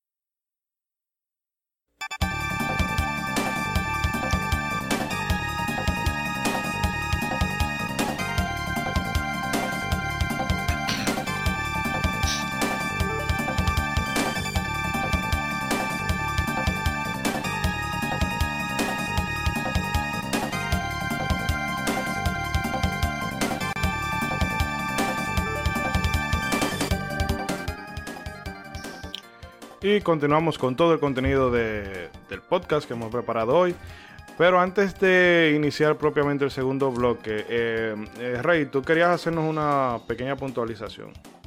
O mejor dicho, empatar algo del bloque pasado antes de proseguir. Sí, sobre el tema de los nombres mayúsculas de Final Fantasy VI, que el, me imagino que todo el que jugó Final Fantasy VII recuerda la época de cuando todo el mundo eh, pensaba o creía o quería que uno podía revivir a, Eris eh, el juego salió en una época donde ya más o menos había internet, había chat con IRC y ICQ, había foros donde la gente podía abrir una cadena preguntando si había manera de revivir a Eris, si se formaba la teoría de conspiración, una gente decía que se podía, pero no se acuerda cómo lo hizo, etcétera. Eso, eso mismo exactamente sucedió con Final Fantasy VI y el general Leo. Lo que pasa es que en esa época no había internet, eso nada más uno lo leía en revista, la gente escribía siempre revista. Yo leía todas las revistas, todita. Y en la sección de cartas siempre había alguien que escribía preguntando cómo revivir al general Leo. Que yo eh, logré jugar con él, pero no me acuerdo cómo. O que salió un truco que se puede, pero siempre había una teoría. Entonces yo sí, sí igual, y lo mismo es con Aeris. Revivir a General Leo y revivir a Eris era lo mismo. Eh, lo que pasa es que Final Fantasy VII fue obviamente muchísimo más popular, obviamente tuvo más gente teorizando que Final Fantasy VI, pero yo siempre supo que en General Leo no, se podía revivir por lo del nombre, porque el nombre es mayúscula, porque los otros personajes con los que tú jugabas con ellos tenían el, nombre minúscula y General Leo el nombre en mayúscula, y yo con eso yo inmediatamente supe que ese personaje nunca, no, no, era jugable. Tuviste ese real hint. Exacto, y gracias a eso entonces fue cuando jugué a Chrono Trigger que yo vi que el nombre de Magus no estaba en mayúscula, igual que todos los otros nombres. Yo dije, ah, este es un personaje entonces que se puede, se puede jugar. Por, eso fue como que yo hice la conexión. No, es una de las cosas que, ah, bueno, nada más para decir esto rápido, que me gusta cuando a veces eh, detallitos, los RPS son juegos que están hechos para jugarse pues principalmente en solitario, son juegos de un solo jugador normalmente con una historia larga para que tú te metas en ellas. Pero sin embargo, yo, aunque pocas veces lo he logrado, trato cuando voy a jugar una RPG nueva de, si hay alguien que le interese también, que la juegue también. Por eso mismo, porque hay detalles que a veces que uno se le pierden o no miró en ese momento o no se te ocurrió esa idea y que otro por su manera de pensar, de jugar o por casualidad de la vida, pues lo puede descubrir porque mira qué detalle tan interesante. Eh, eh, Rey pudo notar que yo en mi vida había notado hasta ahora que lo menciono. Pero diga Ishidori lo que usted iba a decir. Eh, no, no, no. Eh, antes de, bueno, vamos a, a, leer unos comentarios de nuestros amigos oyentes. Claro, entonces seguir, seguir desmenuzando eh, el juego. Nos comentan nuestros amigos de Podcast Games and Guns X eh, Chrono, deberían de hacer un remake, aunque no es fácil que esté al nivel del de NES. Eh, yo, mi teoría, o mi teoría no, sino mi, mi, pensamiento mágico, mi pensamiento deseoso sería que hicieran algo con el Unreal, estilo Dragon Quest, y que al igual que hicieron con el Trial of Mana, dejen eh, la historia y la narrativa prácticamente intacta y solamente eh, actualicen la jugabilidad y, alguna mejora eh, de quality of life para que no se le complique la jugada a, las generaciones más recientes. Nuestro amigo arroba nos dice, estoy a nada de ponerme con él. me viene de puta madre esa información, justo ahora voy a jugarlo por primera vez. No soy fan de los juegos de rol, pero este, eh, veo que este es el que mejor crítica tiene de NES. Aunque sé que hay muchos RPG top de NES. Pero por la temática y algunas cosas más me descanto por él. Eh, y nos pregunta si es buena elección. Y yo digo que sí. Porque de hecho Chrono Trigger. Eh, volvemos otra vez al tema del ritmo y de cómo está configurado todo. Es un muy buen punto de inicio para tú empezar a jugar JRPG. Porque tú no, no, no tienes que grindear mucho. Eh, tiene buena música, gráfico muy bonito. Eh, el reto está bastante equilibrado. Eh, si no hace como yo, que yo en el, en el castillo de Mago yo me ponía fácilmente a sacar el luminaria a Crono, para que tú vieras si, si yo estaba... Qué fiebre.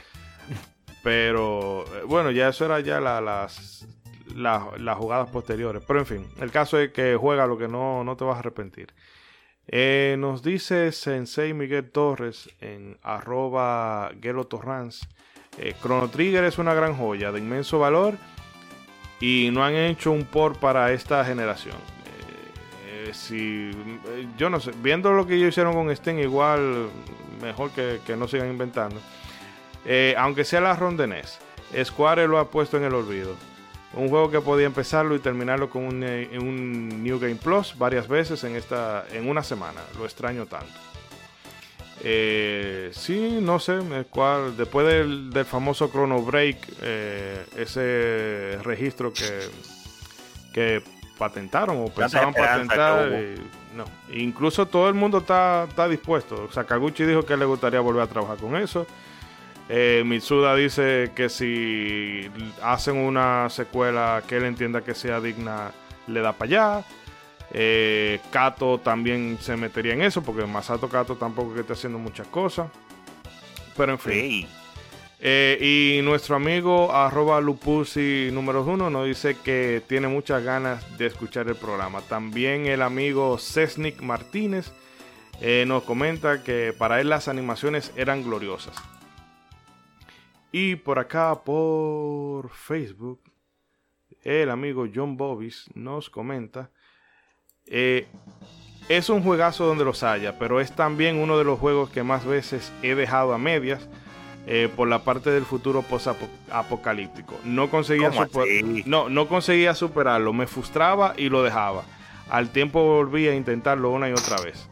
Ah, y mi personaje favorito era Arale, digo, Luca eh, que, sabemos que Toriyama tiene seis moldes para los protagonistas y eso ya se, le ha quedado por vida. Eh, muchas gracias a todos los amigos que nos han dejado su comentario, que eso siempre enriquece eh, la discusión y el programa.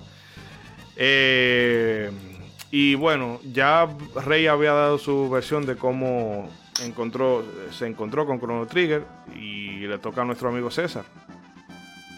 ¿Cómo, cómo encontraste tú este juego? ¿Cómo llegó a tu vida? Bueno, en aquel tiempo eh, lo que hacíamos, digo, porque pues recordarán que a muy a diferencia de ahora no te comprabas juegos muy seguido. Entonces lo que había por acá eh, son los eh, como que centros de alquiler tipo blockbuster entonces había uno donde nosotros decíamos íbamos a rentar juegos de Super Nintendo. Entonces pues ahí teníamos ahí toda la, vitrina, ¿no? De juegos. E inmediatamente como mencionaron eh, eh, anteriormente, pues ves los dibujos, dices, si ese Goku, ¿qué? y, este, ¿qué clase de Goku es? Entonces inmediatamente eso me llamó la atención y pues me acordé que también otros amigos ya me habían comentado de, del juego fue lo que me llamó la atención este, de, las ilustraciones y de lo que me como cómo eh, me fui pues fui conociendo el mundo de Chrono Trigger pero por desgracia en su momento no lo jugué mucho porque pues uno la barrera del idioma dos todavía estaba chico en ese momento y pues son de esos juegos en los que te atoras y dices híjole no eh, yo no voy a gastar mi dinero eh, para rentar en un fin de semana un juego que pues no me voy a terminar o que no lo voy a disfrutar. Entonces recuerdo que en ese momento lo dejé de lado eh, y ya fue años después y ahora sí con dominio del idioma y ya con un poco más de intuición este, de cómo pasar los juegos que regresé a, jugarlo y entonces ya lo empecé a disfrutar y ya lo este ya lo jugué como el gran juegazo que es Chrono Trigger. No, disfrutaste 100% entonces ya. Y se tardó, pero se disfrutó como es. Exactamente. Más vale tarde que nunca. Sí, eh, no, no, no, termina así, cuéntanos. Ah, no, bueno, y digo, es un aspecto que vamos a hablar más adelante, pero digo, eh, a pesar de estar muy chico y que todavía no tenía el, gusto ni, ni, lo que sé de música como ahora, pero fue una de las cosas que ya jugándolo bien me enamoró completamente el juego. O sea, como mencionaba Rey, eh, o no, no, recuerdo quién lo mencionaba, pero hay melodías que simplemente las escuchas y te detienen totalmente. Quieres saber qué es esto, por qué, por qué suena tan bien. También me, me atrajeron del juego. Definitivamente, es que te atrapa, es que está bien hecho, está bien hecho. Sí, señor. Sí, señor. Eh, que hablan un dato random curioso que Wiz Khalifa, el rapero, tiene fusiló el tema de escala. Eh, se llama Never Been. Eh, ah, ok. What? Sí. ¿Es real?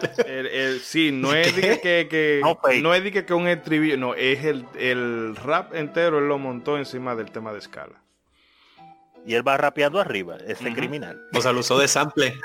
Sí, exacto. ¿Qué rayos?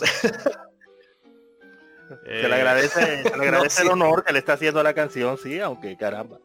Definitivamente no, es el mismo estilo, está rapeando arriba de ella, pero se le va lo, lo legendario. Hasta allá, y bueno, y... Hasta ya trascendió Chrono Sí, hasta allá llegó. hasta estos tiempos. Que quiero hacer una fe de, de rata, porque en el... De errata, no de rata. En el programa pasado, cuando estábamos hablando de la labor de Yasunori Misuda y de cuando le dio el, el patatú por, por el estrés laboral, que habíamos, que bueno, yo había dicho a título personal, de que la labor de Nobu, de Nobuo Uematsu fue limitada, en verdad es así, pero yo también había dicho que no era, que eran pocos temas y no eran necesarios y no eran de los más memorables, pero sin embargo, eh, yo estaba viendo el track list que tiene los autores por ahí y el tema de los jefes lo, compuso él con la con la otra muchacha Noriko o la otra señora eh, el tema del castillo de Asala también es de él. El tema eh, de la fiesta que hay en la prehistoria también es de él. El de la, el de la capilla.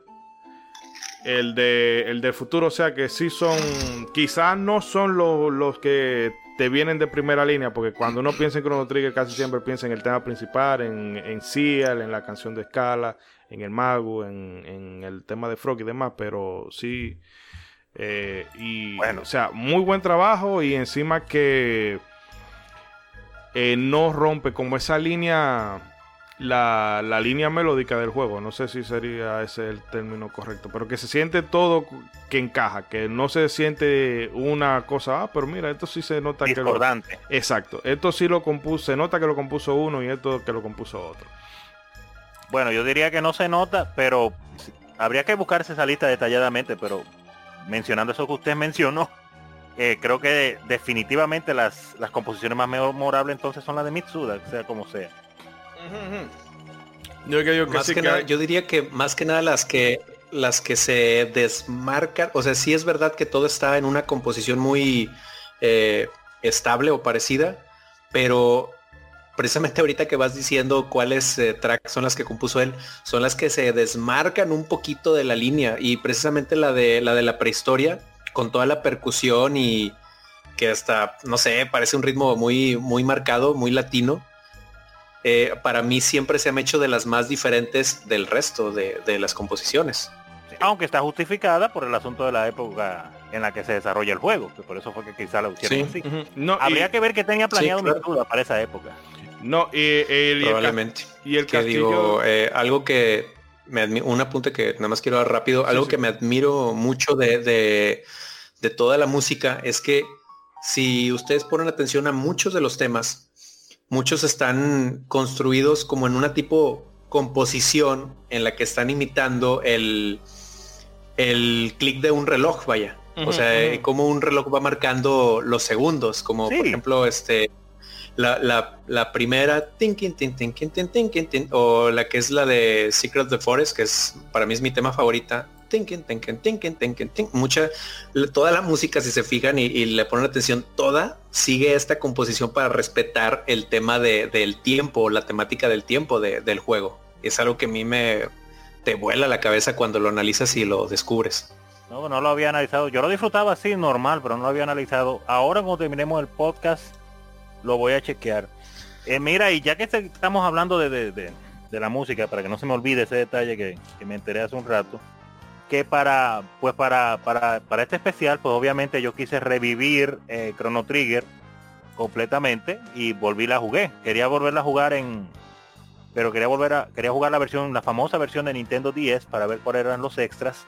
Pero cuando saqué mi Nintendo 10 de mi gaveta me di cuenta que parece que duré, demasiado tiempo sin jugar con él, no sé qué le dio, le dio calor. El caso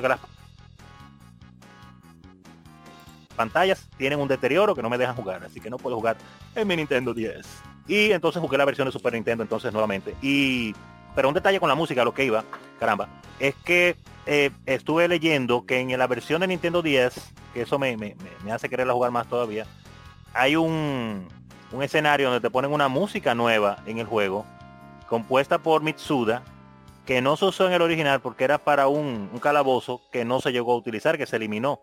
Era un calabozo que iba a haber precisamente en la prehistoria. Ahora me acordé de ese detalle. Ya que estamos mencionando eso, que tú mencionas que la, la música de la prehistoria es discordante, habría que escuchar esa canción que, que escribió Mitsuda, no para la prehistoria en sí, pero sí para un calabozo de la prehistoria, para entonces entender más o menos cuál era la línea que él estaba llevando de música, eh, quizá en la prehistoria. Pero para eso está, eso hay que buscarlo en la versión de 10, que fue donde agregaron esa música. Sí, no, yo creo que esa es la, eh, Singing Mountain.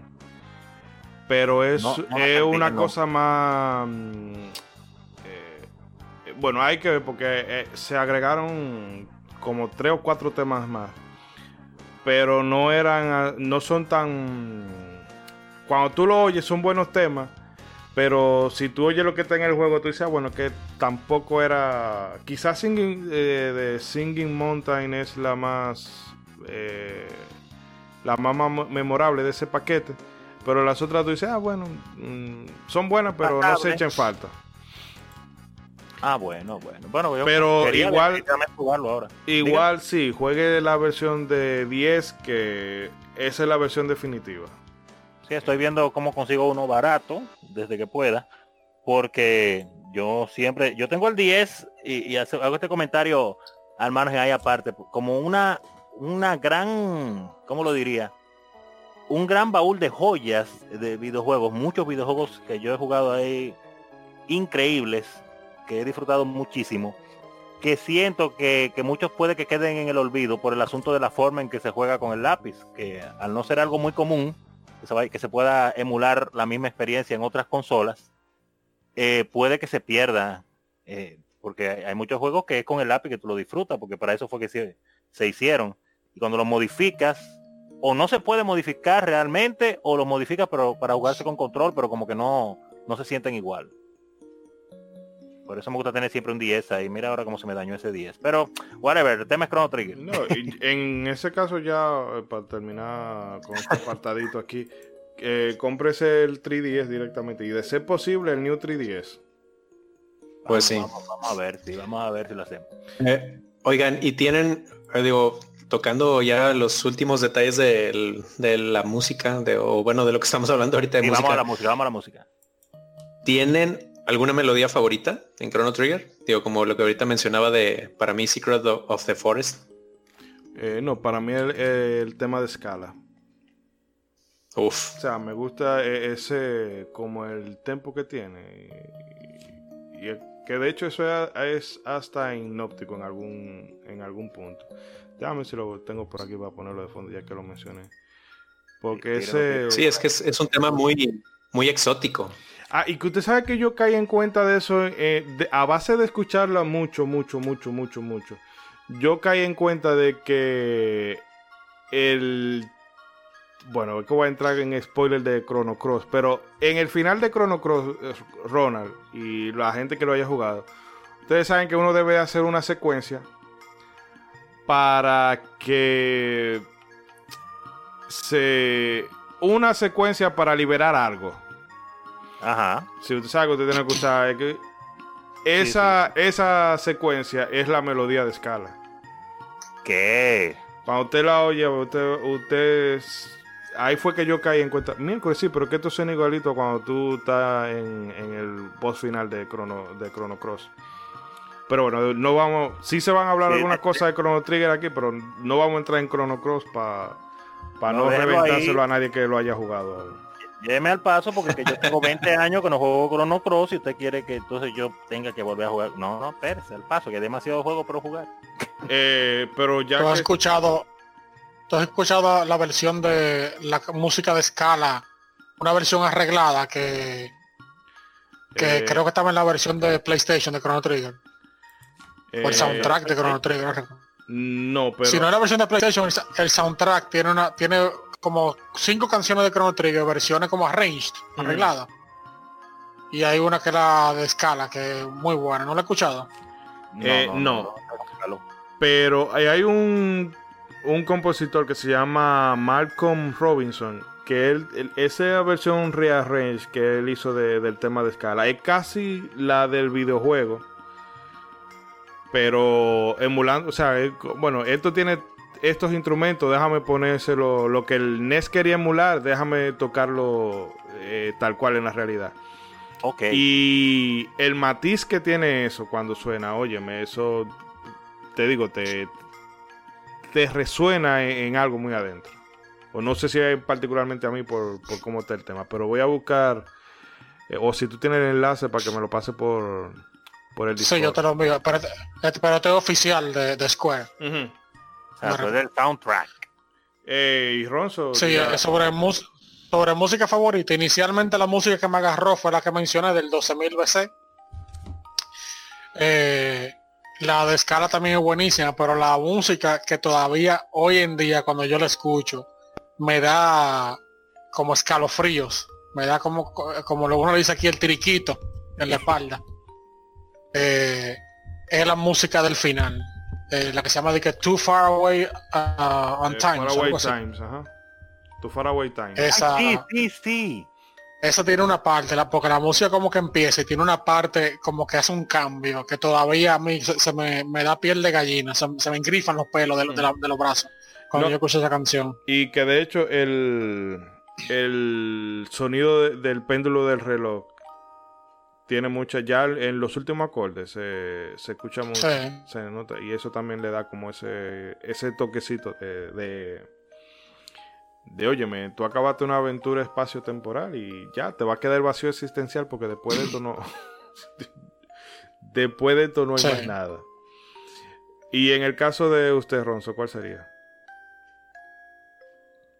Bueno, en el caso mío, eh, ahora mismo, ahora mismo, como yo estoy reciente de volver a acabar el juego, eh, en un inicio, cada vez que yo pensaba en Chrono Trigger, porque tenía muchísimos años no la jugaba, yo la jugué pues durísimo en el Super Nintendo y siendo sincero no la había vuelto a jugar. O sea, estamos hablando de que desde finales de los 90 hasta ahora yo no había vuelto a jugar Chrono Trigger. Y volví la jugué en estos últimos días, la acabé hace dos o tres días en, nuevamente en Super Nintendo.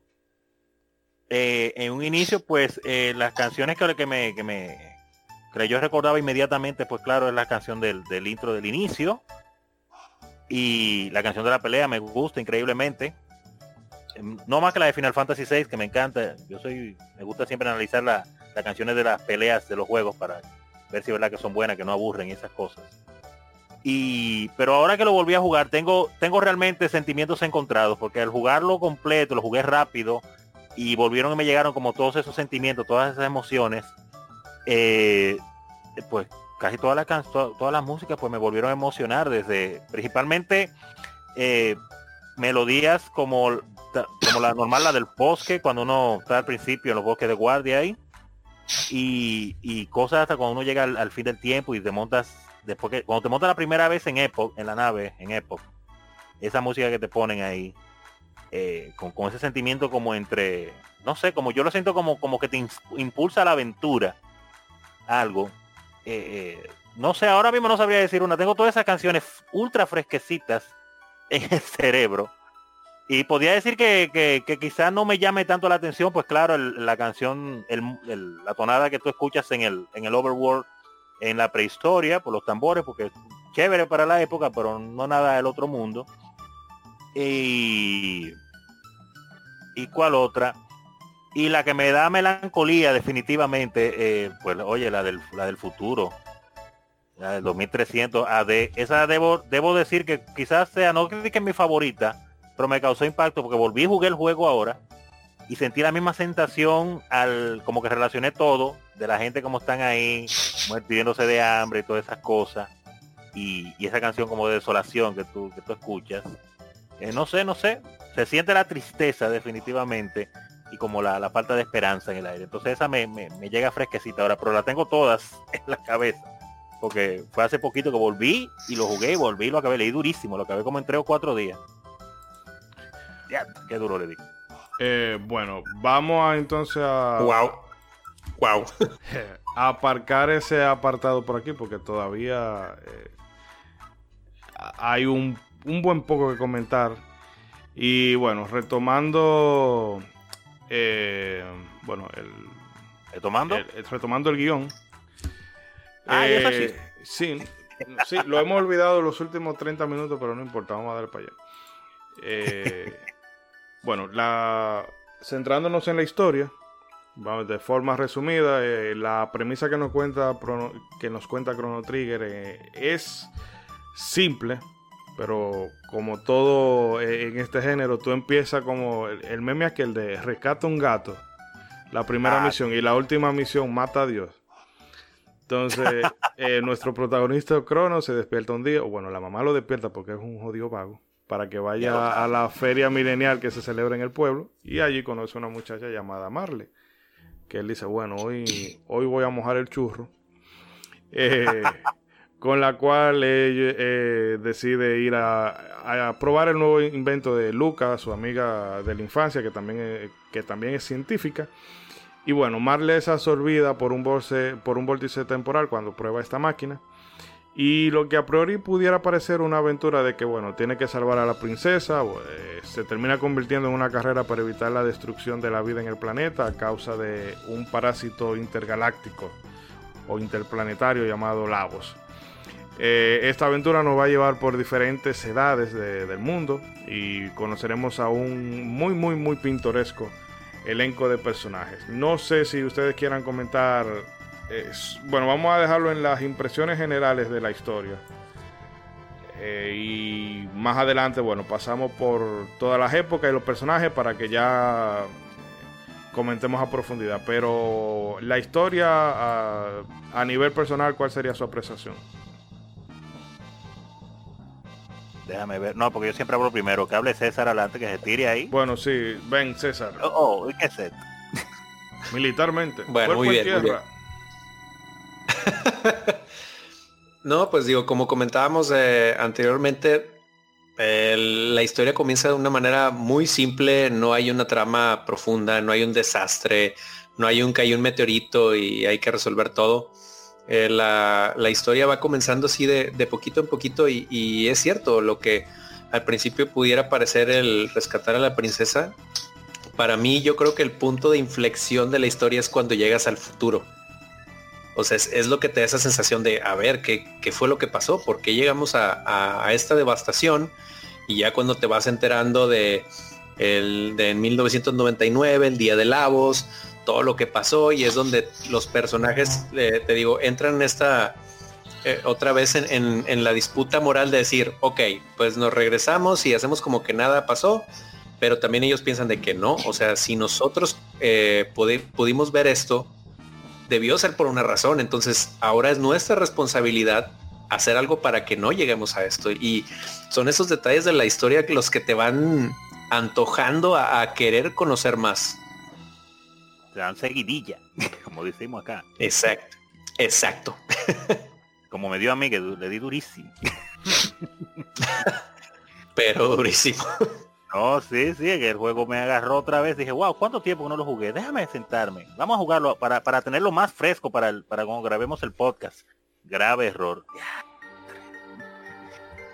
No, te, lo fumaste, pero machín. Pero, de un jale, así de un solo jalón. Se fue el puro. Ah, bueno. Eh, como dato curioso a los amigos oyentes, el tema que está sonando ahora mismo de fondo, un minutito, unos segundos de silencio para que lo capten, es el Singing Mountain, que fue el que se quedó fuera de, de la versión final del juego en NES. Ah, perfecto. Eh, Rey, no sé, tu apreciación de la historia. A nivel general, así. Sí, ¿no? Muy bueno. Obviamente uno eh, se topa con muchos personajes. Eh, mientras, va, mientras va avanzando el juego se revelan muchas cosas como no te lo dicen muy claro, pero que Janus es Magus cuando era chiquito. Eh, si mal no recuerdo. Sí, es así. Sí, ok. Cuando uno veía cómo se destruyó el, mundo, cuando uno iba al futuro, cuando veía la grabación de cuando la voz destruyó el mundo en 1999. Eh, tenía algo pensado, se me, pasó ahora. Ese detalle de 1999, cabe mencionar que es algo que, obviamente vimos mucho en la, década del 90, eh, que se hicieron muchas películas, series, libros y obviamente juegos que tenían ese tema de que cuando llegara ya el 1999, ya la víspera del, del año 2000, siempre ponían algo catastrófico. Y, mira que eso pasó con Chrono Trigger también, ahora que tú lo mencionas. Sí, ah, cuando uno iba... Sí. Sí, cuando, cuando uno iba por primera vez al castillo de Magus, wow, eso fue increíble. Que uno entraba y la cámara así, la cámara así subía hasta, hasta arriba del castillo, se veía la luna y, la música del castillo eh, te daba como, como miedo y ansiedad. Y eso fue de verdad fue, increíble. Las gráficas eso es la impresionante. sí impresionante de Super Nintendo. Todavía ese juego se ve increíble. A mí lo que me, me, gustaba cuando la escena de cuando vas la, la, la sala del juicio también, ¿no? Cuando va bajando toda la cámara y vas viendo cómo está toda la sala de juicio o, o donde está la, la Mammon Machine. Sí. Esos paisajes están increíbles, increíbles. Cuando uno escapa de la cárcel. Oh, el puente, sí. sí. No, cuando uno entra al... Eh, eh, ¿Me escuchan? Sí. ah, ah, perdón, que creía que había alguna interferencia. No, breve. Que a mí me gusta cuando tú entras al castillo de Magus, que tú entras y caminas los pasillos y están todo vacío.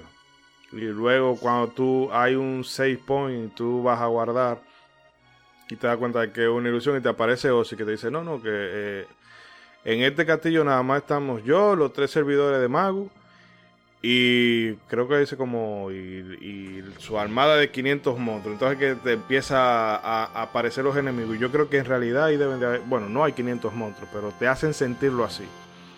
No son como 100 realmente. Sí. Son, son 100.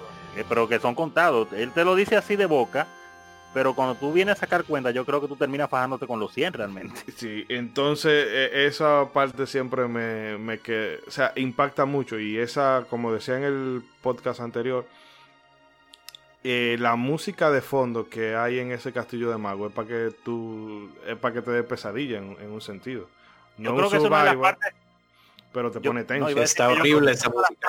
que, una de las partes del juego que ellos como que más cuidaron así como lo mencionó Rey, desde que tú entras y te hacen ese paneo de abajo hacia arriba y se ve la luna y esta, estructura con esta forma y estas, estas estatuas que tiene del castillo de Magus y, obviamente tú vienes ya con para llegar al final de esta misión con Frog eh, después de todo lo que él pasó y cómo mataron a Cyrus y conseguir la Masamune y todo ese lío y entonces tú llegas ahí lo quisieron hacer como súper mega épico y tú te estás desde que tú estás en la puerta y dice, bueno, voy para adentro, viene el mambo. Y pasa eso que ustedes mencionan, que te encuentra todo lo contrario, una paz y una calma total. Y tú ves este murcielaguito que te está persiguiendo, para, tú te mueves para aquí, te mueves para allá y te está persiguiendo. Tú no sabes lo que es. Y andas el castillo entero y nadie te ataca, no hay nada malo. Hasta como usted menciona esa parte, cuando llega al save point. Y ahí te, entonces te tienes que devolver. Y ahí sí viene, mambo aquí, mambo allá, mambo aquí, mambo allá. Tienes que bajarte con Ozzy, Flea, Slash oye, eso, eso tiene, tuvo un cuidado y, tenemos que mencionarlo, ¿eh? No, no, había, dije, no teníamos cinemas full motion en Super Nintendo, pero este momento cuando tú entras a la habitación de Magus, señores. Sí, es que de hecho, creo que lo llegamos, llamas como se van prendiendo. Creo que lo llegamos a mencionar en el programa pasado. Pero es que 8 megabytes del cartucho se fueron en el, en el castillo de Magus wow. Increíble. Que eso nos. Bueno, 8 megas, mejor dicho.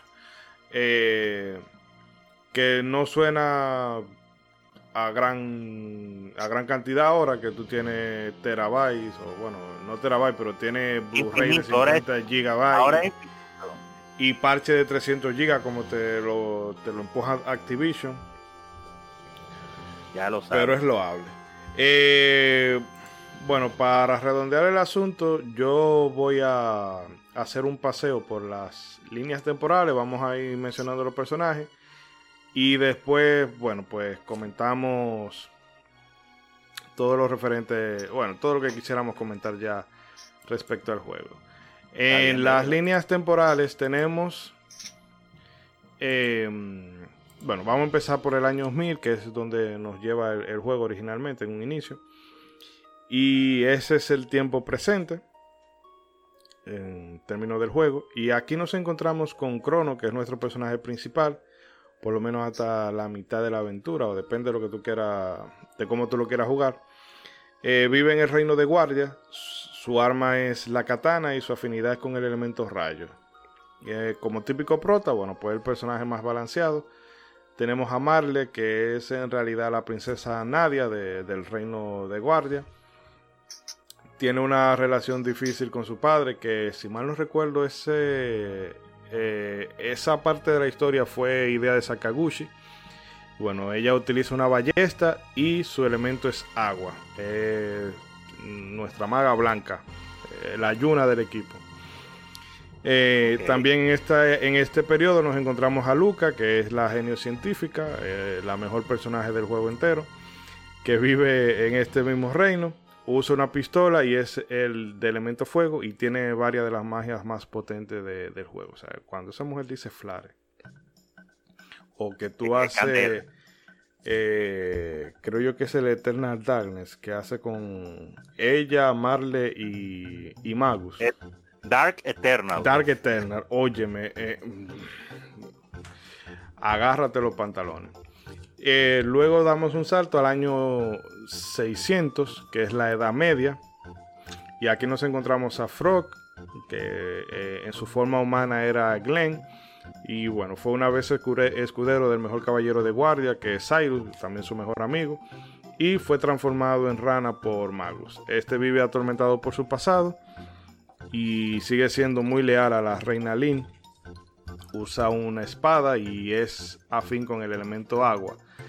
Eh, luego, porque el juego va de adelante, de atrás para adelante y de, y de adelante para atrás. En el año 2300 es el futuro, donde encontramos eh, una desolación eh, total. Nos encontramos con Robot, que es un robot mm, que inicialmente fue diseñado para exterminar a los pocos humanos que sobreviven en el futuro. Bueno, por unos eventos que se dan en la historia, Luca logra reprogramarlo y se nos une a se nos une a la aventura. Eh, como mencionamos anteriormente, no tiene una afinidad elemental, pero sus ataques pudieran enmarcarse dentro de lo que es el elemento sombra. Usa sus puños.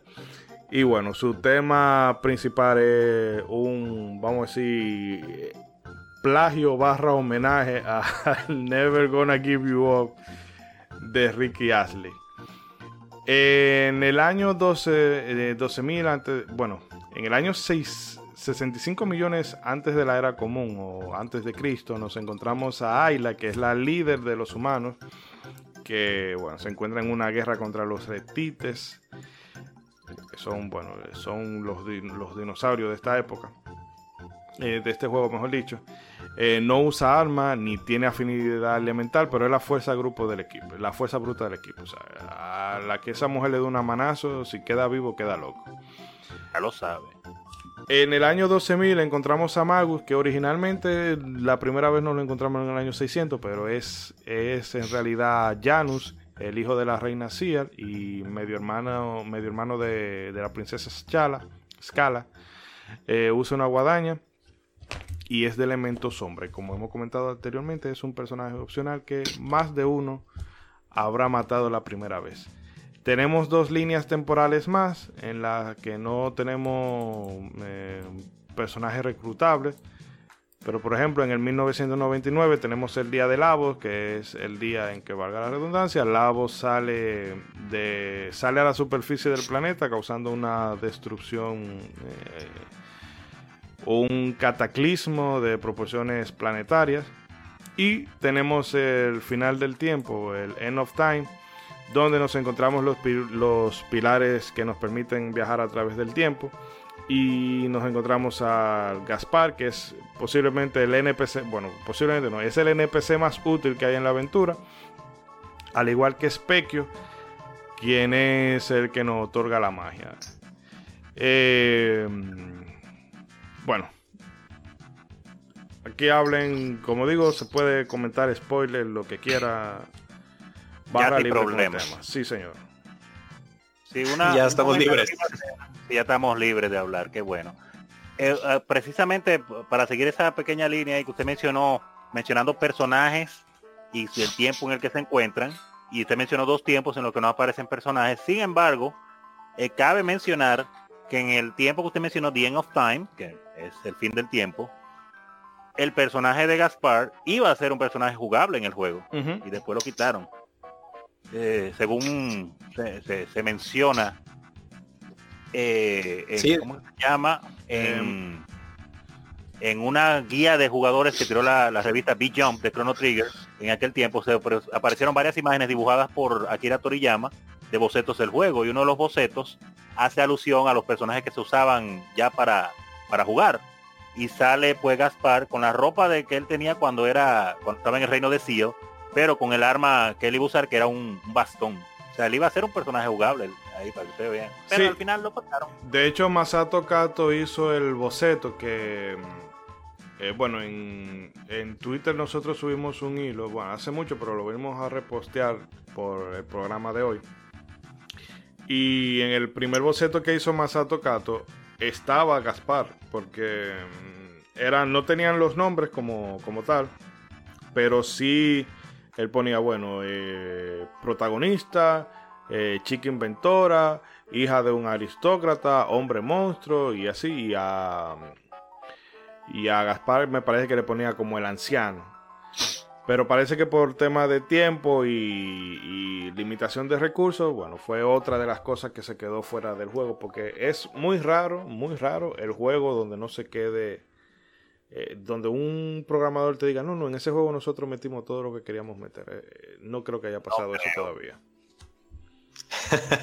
De hecho, hay un guiño de esto dentro del juego, porque sí, como mencionas, Gaspar eh, fue removido del elenco principal, pero eh, de las primeras veces cuando hablas con él, eh, él se despide diciéndote, si realmente quieren agradecerme, háganme miembro de su equipo. Entonces, esto es un guiño. Mm. Esto es un guiño a que inicialmente en el desarrollo él era parte de ese elenco principal, que también se le llamaba Hombre Sabio, era el, nombre clave que tenía el, al comienzo. Sí, sí, ese era el No, realmente, ahora como lo jugué recientemente, lo tengo fresquecito, ¿verdad? Que él dice eso, sí. Ay, qué cosa. Mira, otro detalle que, que, que estuve después que acabé el juego, pues claro, chequeando pues, curiosidades y, es un detalle real que yo a esta fecha no lo he hecho y buscando curiosidades de Chrono Trigger eh, me lo topé y es que la primera forma que tiene Specchio hablando del fin del tiempo que estamos hablando yo nunca la he visto en vivo porque uno siempre va eh, haciendo niveles, pero por lo que mencionábamos, de que tú puedes jugar el juego y si quieres te puedes evitar muchísimas peleas. Eh, bueno, para dar la información, Specchio es el, personaje que te da los poderes de la magia a los personajes tuyos eh, en el fin del tiempo. Y te da la opción de tu luchar contra él. Y la forma de Specchio cambia según el nivel, el nivel que tú tengas, con Crono principalmente, que el que siempre tiene más niveles. Cada, cada 10 niveles él tiene una forma diferente del nivel 1 al 10, del 10 al 20, etcétera. Pero normalmente cuando uno llega a Specchio, por, por más rápido que lo haga, tú vas a llegar con nivel casi 20 o 20 y algo. Y esa es la forma que tú te topas primero. Pero él tiene una forma en los niveles del 1 al 10 que yo no le he visto, pero la voy a tratar de hacer ahora, eh, de llegar allá con nivel de 1 al 10, que se podía decir que es, su forma original y de que, que, es una forma de un sapito que sale ahí. No, porque en realidad lo que pasa con Specchio es que eh, él, no, él no tiene una forma definida. Lo que pasa es que él es un reflejo de, como lo indican los niveles, un reflejo de la fuerza que tú tienes. De la fuerza, sí, pero no, yo sé, yo sé, pero lo que digo es que la gente diría, bueno, su forma primera, vamos a decir que puede ser su forma prácticamente casi original. lo dicen por eso porque casi nadie la ve. Yo mismo nunca, nunca me lo he tirado de que en vivo. Lo voy a hacer ahora, después, eh, bueno, estos días ahora, a ver si lo hago este fin de semana.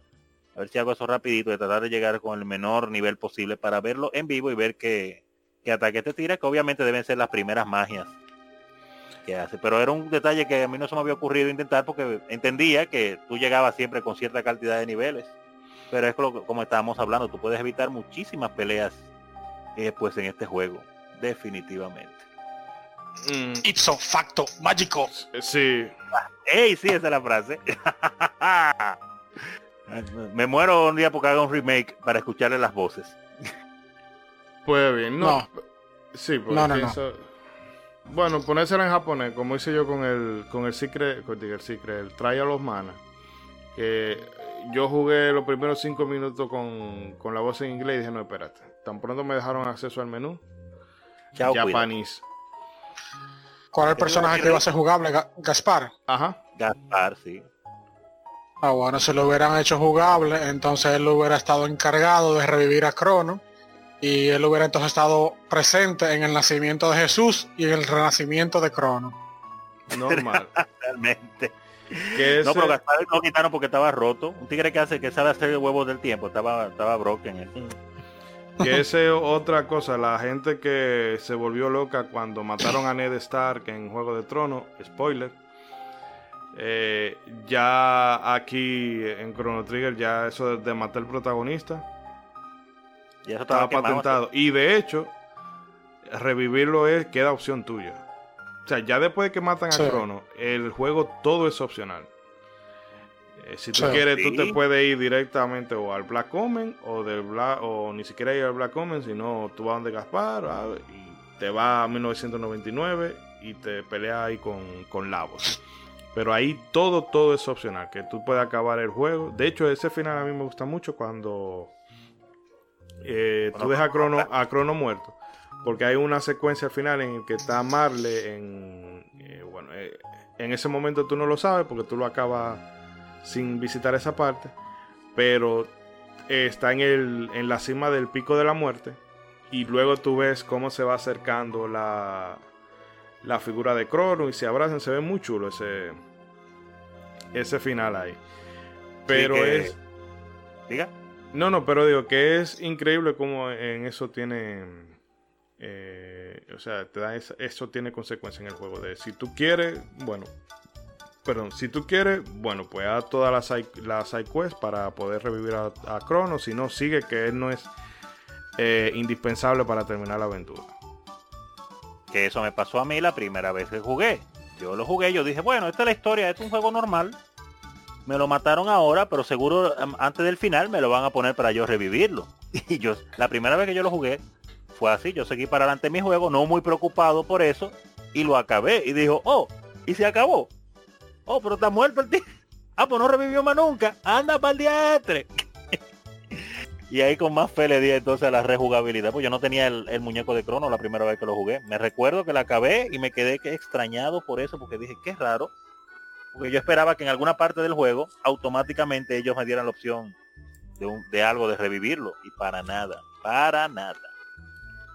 Sí, eh, Híjole. Que hoy hablando de la ah, ah, perdón, que hablando de la muerte de, de Crono y continuando hablando de los personajes, cuando conoces a, Magus de niño, que, conoces a Janus, la primera vez, uno de las de los diálogos que te, que te suelta es precisamente te profetiza la muerte de, de Crono, porque antes de irse él dice los vientos oscuros soplan, uno de ustedes perecerá pronto. Y es donde dices, ¿what? ¿what? Sí, que todo el mundo se queda, pero acá, cállate. Sí, porque Ay, ¿de qué está hablando este? él era malo de chiquito, ese tiguerito no era fácil. Igual de mal hablado. Sí, no, no. No, pero... Eh, sí, de primero dices, cállate, cállate, adioso. cállate.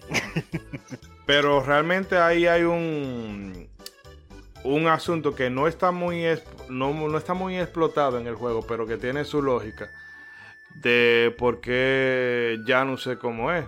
Porque después de que la mamá se volvió loca, eh, ellos, o sea, ya los hijos dejaron de ser prioridad y todavía ella se muere y tú esperas como, bueno, después que yo la mate, ella va a decir, ay, perdóneme que yo no, tu, no fui una madre para ustedes porque yo me dejé consumir del agua. No, ella se muere y, ay, me morí, pero ahora voy a ser parte del agua infinitamente.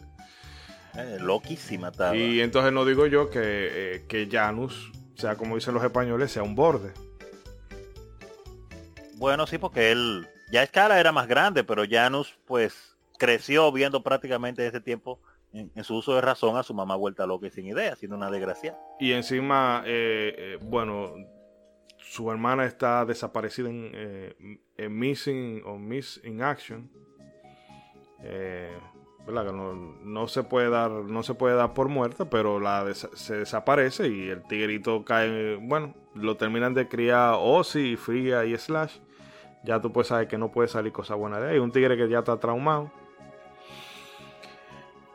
Eh, pero que que precisamente por eso eh, Magus es el personaje que tiene como el arco argumental mejor trabajado. Porque de hecho todo lo del año 12.000 a mí me encanta. Empezando por la música como apuntaba Rey, pero es que todo el... Eh, eh, eso viene siendo como la saga de Freezer de Chrono Trigger. Que es donde ya es el punto culmen. Después de ahí ya lo otro es, es relleno.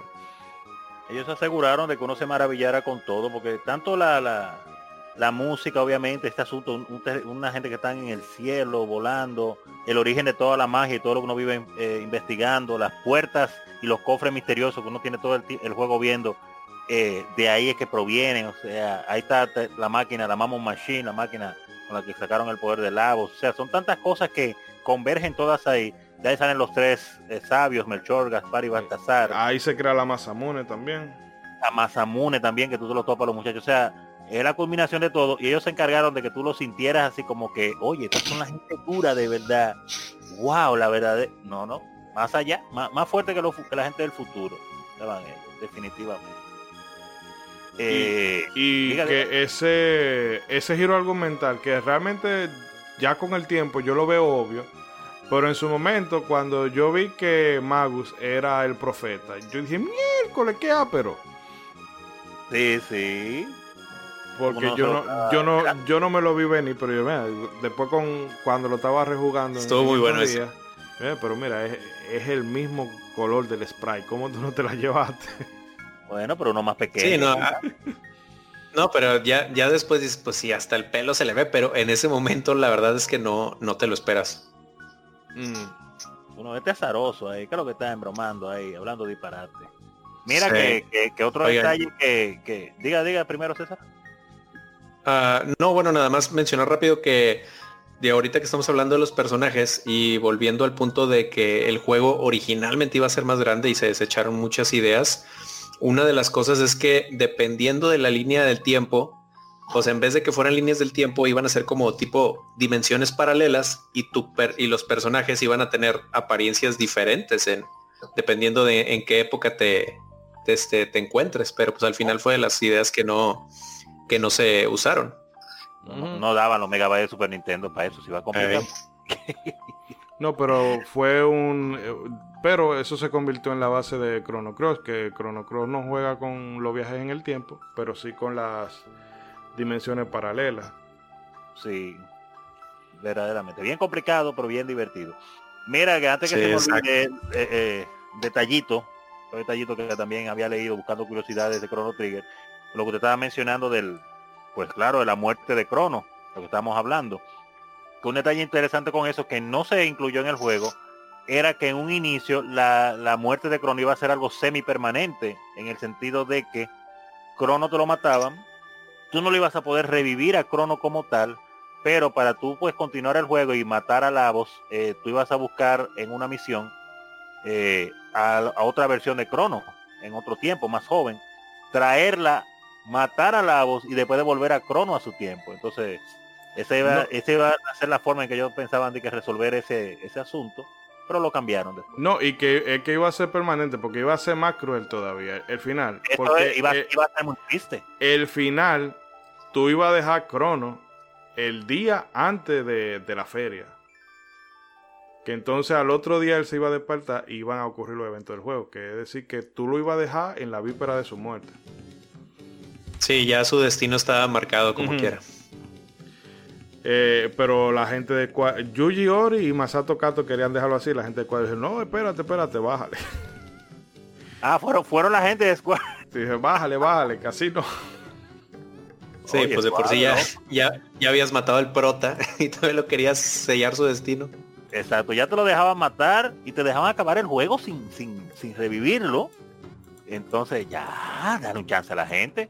Más un juego que es como este, que mezcla muchos eventos muy serios y hasta de temática social e histórica, eh, pero te lo trata de, tocar en una forma, qué sé yo, como medio alegre, siempre tratando de sacarte una sonrisa en, uno que otro momento. Entonces iba a ser un final muy tétrico. Eh.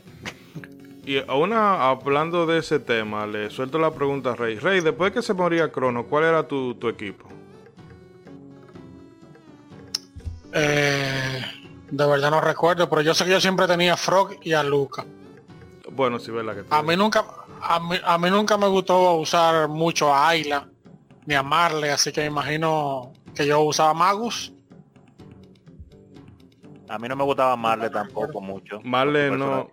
Sí, eso no. pero me gustaba la doble tech con ella, con el hielo ahí. Eh, la antípoda, esas esa siempre, las tres versiones me gustan, porque las animaciones que tienen son, son muy, muy duras. Y, la, espada, la espada, la, que con la espada de Crono, que, el, que, le, que el Crono le, la prende le fuego. No, no, no, la de con, con Marle. Ah, sí, que, que entonces que le da vuelta. Pique el hielo. Pique el hielo. En ese tiempo yo vi eso como tridimensional, así como wow. El Omni Slash. Y, y, y cómo le daba la vuelta y, los polígonos, los semipolígonos que se le veían al hielo en la transparencia. Yo veía eso como 3D y decía, wow, pero mire, le da la vuelta qué ápero. Y, Increíble la imaginación donde lleva uno. Y en el caso de César, ¿cuál era tu, equipo post-crono? Mm, pues creo que también me quedaba con Frog, digo, para conservar allá el espadachín. Este, también era muy fan de Robo. me gustaba mucho y pues ya sea Magus o Ayla. Yo me quedaba eso. Yo, como Luca estaba rota en magia, a Mago yo lo usaba de vez en cuando. Bueno, para la batalla contra Seer. Porque ahí, si tú lo usas él, eh, te pone la música de, la pelea con Magus. Y no la, que te ponen cuando. La que te ponen de, normal. Y contra Lavos, porque yo decía, bueno, es que cobra tu venganza. Pero mi trío era ese, Luca con su, con su ataque de fuego y su, magia super poderosa por toda la, la Magic Tap que yo le metía. Y Crono y, y perdón, y Robo y Ayla. Porque eso de a mí siempre me ha gustado irme a, a fuerza bruta y ese Crisis Arm de robo, que valga la redundancia, es un robo. Porque tú vas a tirar el puño 3 de HP, otro 4 de HP y después viene pan 5000. Yo, espérate. Y otra cosa también, antes de que hemos hablado mucho de, de los principales, pero aquí hay personajes secundarios muy chulos. Bueno, si todo llama la atención. Ya hablamos un poco en un tiempo, en su momento hasta de los villanos, pero diga. No, no digo, en el caso de, por ejemplo, este el explorador Toma, Ah, el famoso Thomas, sí. Que, entonces después tiene un final triste porque eh, se muere y luego tú tienes que ir a... a ¿cómo triste pero gracioso. Porque él, como que se lo... Se la, él se volvió que él se podía morir y dijo, oye, cualquier cosa, ve a mi tumba que yo te voy a dejar la cosita ahí. Sí, y échame una sidra ahí. Y luego eh, este personaje de, Fiona, la, cómo cuidan el bosque, o sea, cómo intenta reforestar el bosque. Oye, eso eh, sí fue lindo. Ah, eso está genial, esa trama. La de Fiona, me encantó. Y entonces, cuando tú viajas y pasas por, eh, por esa época, por el 600, creo que sí, que tú pasas por ahí y tú ves a, te encuentras, pues ves a, Robo. Tiene diferentes animaciones de cómo él está cuidando el, Sí, ahí en el mapa mundi. Arando la Sí, a mí me, causaba una gracia eso. Y después tú ibas con el mismo robo y pasabas por ahí de lo más tranquilo. Pero no te dejaban hablar con, con él directamente. Mm. Pero excelente eso de Fiona. Sí, no, y, Ustedes recuerdan en el final. Escúchame, ¿di? Dale, dale, Rey, perdón, perdón. No, que se recuerda en el final cuando Crono, o sea, cuando tú acabas el juego con Crono muerto, que al final Marle está al lado del árbol, un árbol como seco, blanco, y ella como camina hacia el fondo. Uno no se da cuenta porque la pantalla es muy oscura. Pero si tú le tomas una foto, una foto a esa, a esa, si le captas una captura a esa pantalla y la foto tú le subes el brillo, tú te das cuenta que se ve la silueta de Crono. Pero eh, yo, pero yo o no yo lo puse en el, yo lo puse en el chat la foto para que la vean. Yo la había publicado en Twitter hace yo la había publicado en Twitter hace mucho. No voy a hacer la republicación. Si ustedes quieren, uno de ustedes cogen la foto y la publican en Twitter ahora modernamente para que se vea. Oh, sí, aquí está, ya vi. Pero yo no sé. viendo. Pero no sé si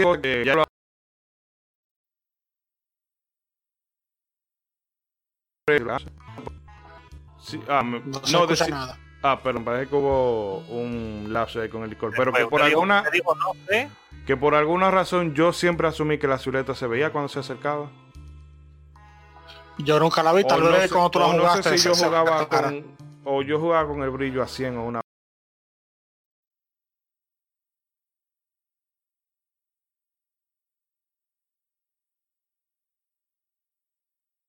vaina de eso. Ah, Parece que sí. Que yo lo hacía así. Yo nunca, nunca con, con Final Fantasy 4 yo lo hacía así para poder ver los pasajes. Ah, eso sí. E, eso sí. Ay, que usted trampó. No, pero eso es ayudándonos. Y... Yo sabía que eso funcionaba en Final Fantasy, pero yo no lo hacía. Yo decía, no, yo tengo que usar mi cabeza. Mire, fresco. Ah, no. Y subiendo el brillo ahí. Oigan, que hablando de... Oigan, que hablando de, personajes secundarios, pues uno que tenemos que mencionar porque es literalmente el momento modo 7 del juego, es cuando eh, eh, vamos a la carrera contra Jetbike, por ejemplo. Sí. Sí. Contra Johnny. Sí, que incluso hay un juego para el Satellite View de, de carrera. Sí.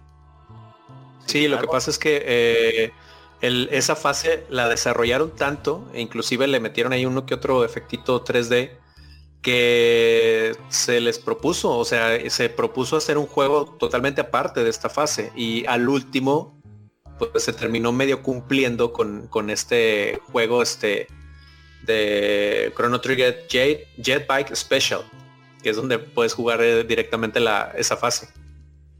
Sí.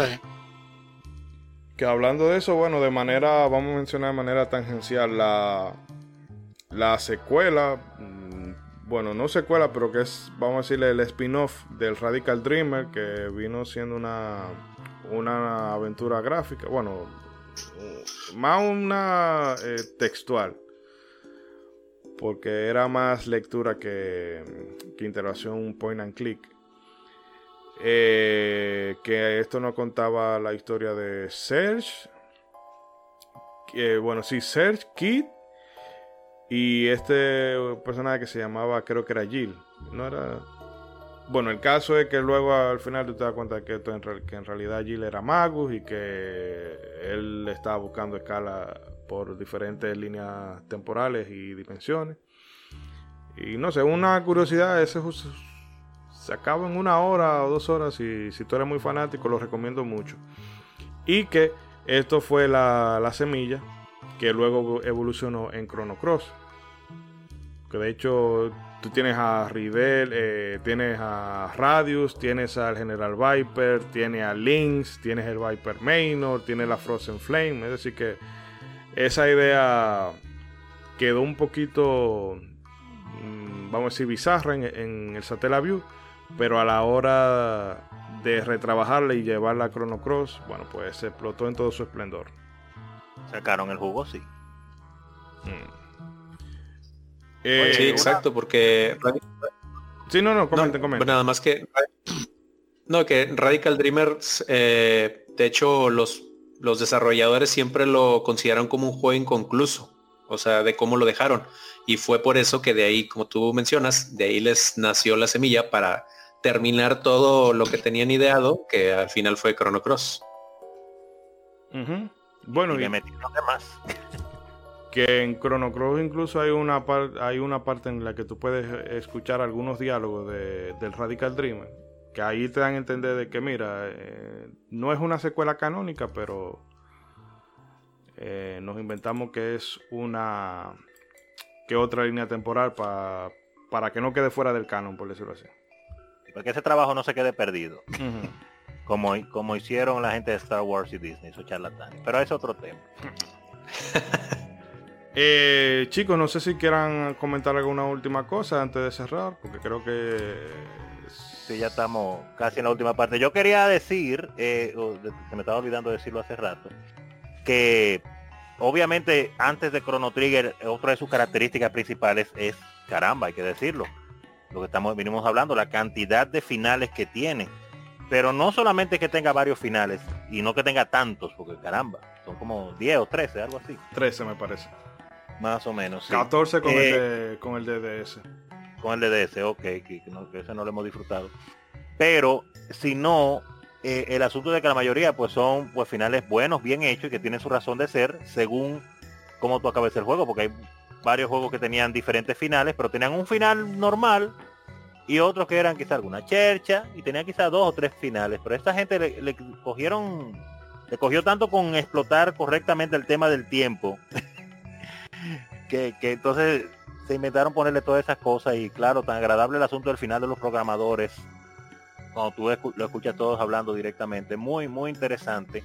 Una cosa que, que vi ahora, después del conocimiento que uno ha tenido en el tiempo con este juego, en el final donde tú hablas con todos los personajes ahí en el fin del tiempo, que son, que, son de los programadores, es que cuando tú entras, después que hablas con todo el mundo y que tú puedes entrar al, salón de especchio, que es donde está el salón del Dream Team, donde está el Dream Team ahí, los personajes de Toriyama, Hironobu Sakaguchi y Yuji Hori, con dos más que están ahí.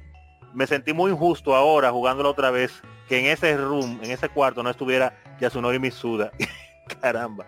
Obviamente en ese tiempo él no era la personalidad tan importante que es ahora, pero el trabajo que él hizo ha hablado por sí mismo a través del, tiempo con esa música y con los demás que ha hecho, los demás trabajos. Y él debieron de ponerle su sprite ahí junto con el Dream Team, pero, pero amén, él no era el Dream Team en ese tiempo, así que lo vamos a perdonar.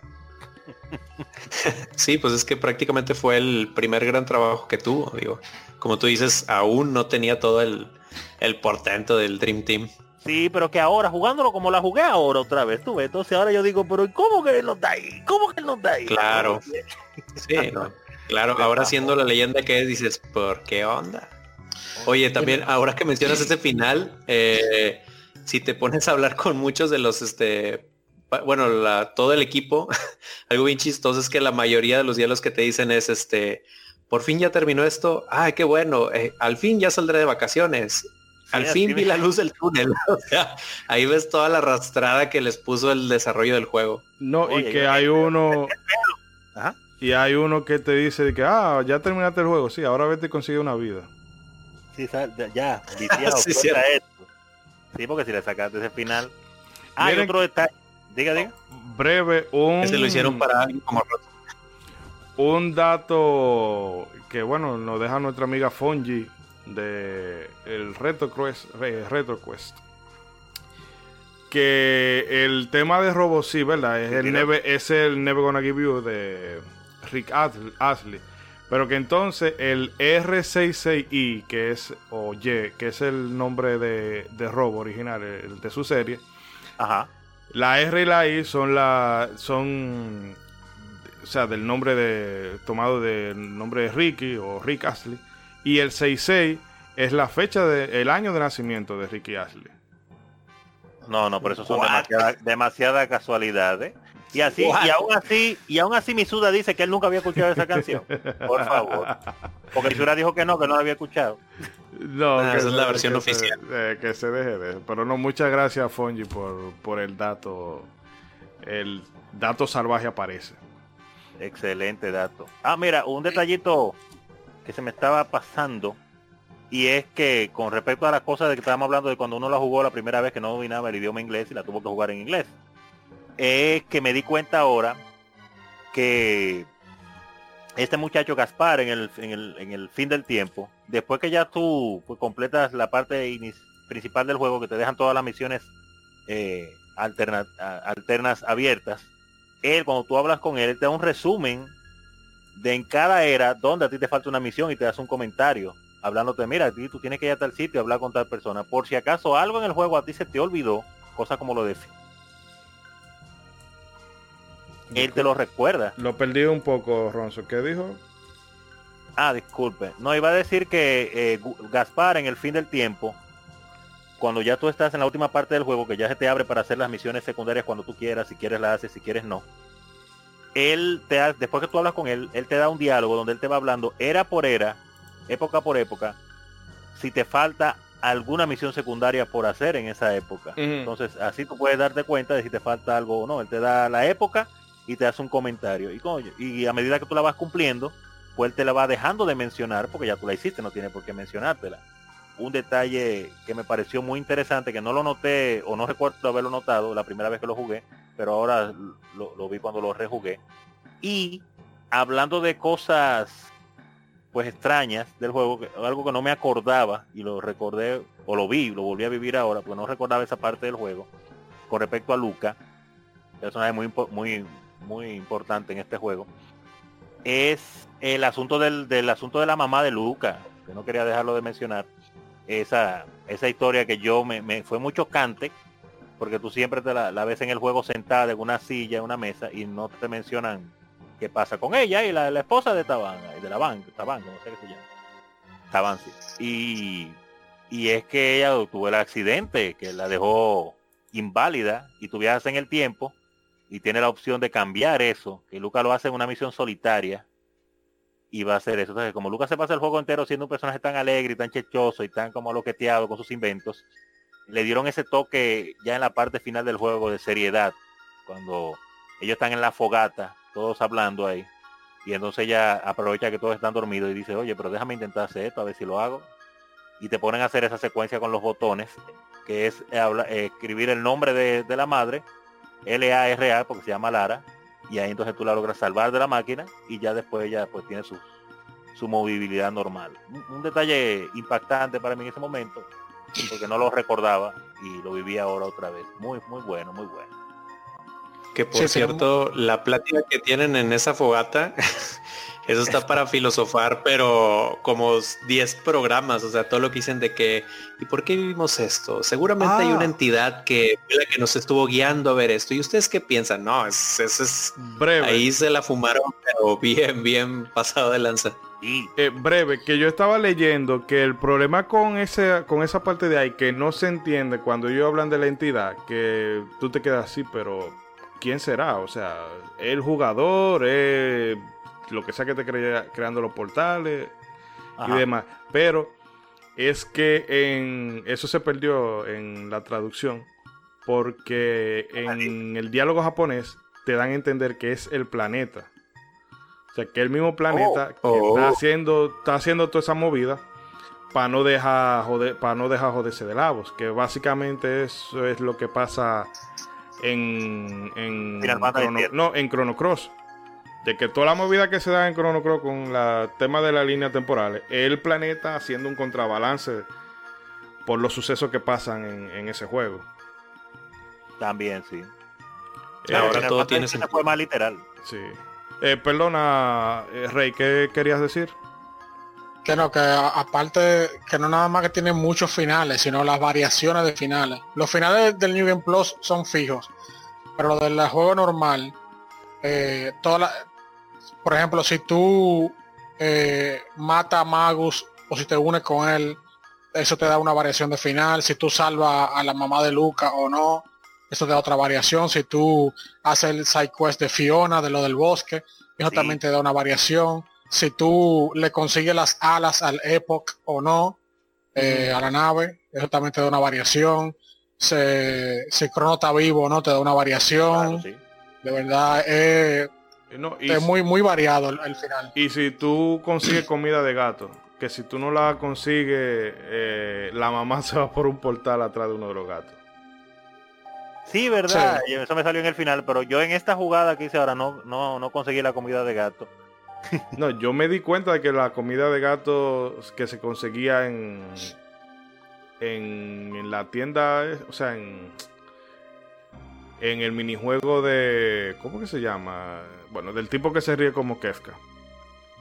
Oh, el que se ríe como que ahí era. Ah, pero mira, a mí, portándole con la fiebre que le di, se me olvidó. Porque yo sé, me di cuenta que tenía que buscar la comida de gato, pero le di para adelante, le di para adelante y me parece que me olvidé de ese juego. Me acordé sí de la risa de él. Dijo, oh, pero mira la risa de Kefka. Pero, eso yo lo vine a saber muchísimos años después. Yo, ah, es que mira, que hay que comprar, hay que ganar comida de gato. Pero yo, yo que pensé que le había sacado todo lo ítems ese tigre. Mm. Ya, me olvidó eso. Qué disparate. Pero bueno, eh, no sé si quieran a, algún comentario ya particular de cierre para ir dejando, para ir parqueando el Epoch. Bueno, ándale. Bueno, yo nada más me gustaría remarcar algunos momentos como eh, muy llamativos de, toda la trama. Eh, que por ejemplo, eh, uno es cuando Luke explica la paradoja del abuelo, que es cuando esta Marl desaparece, que te la explican.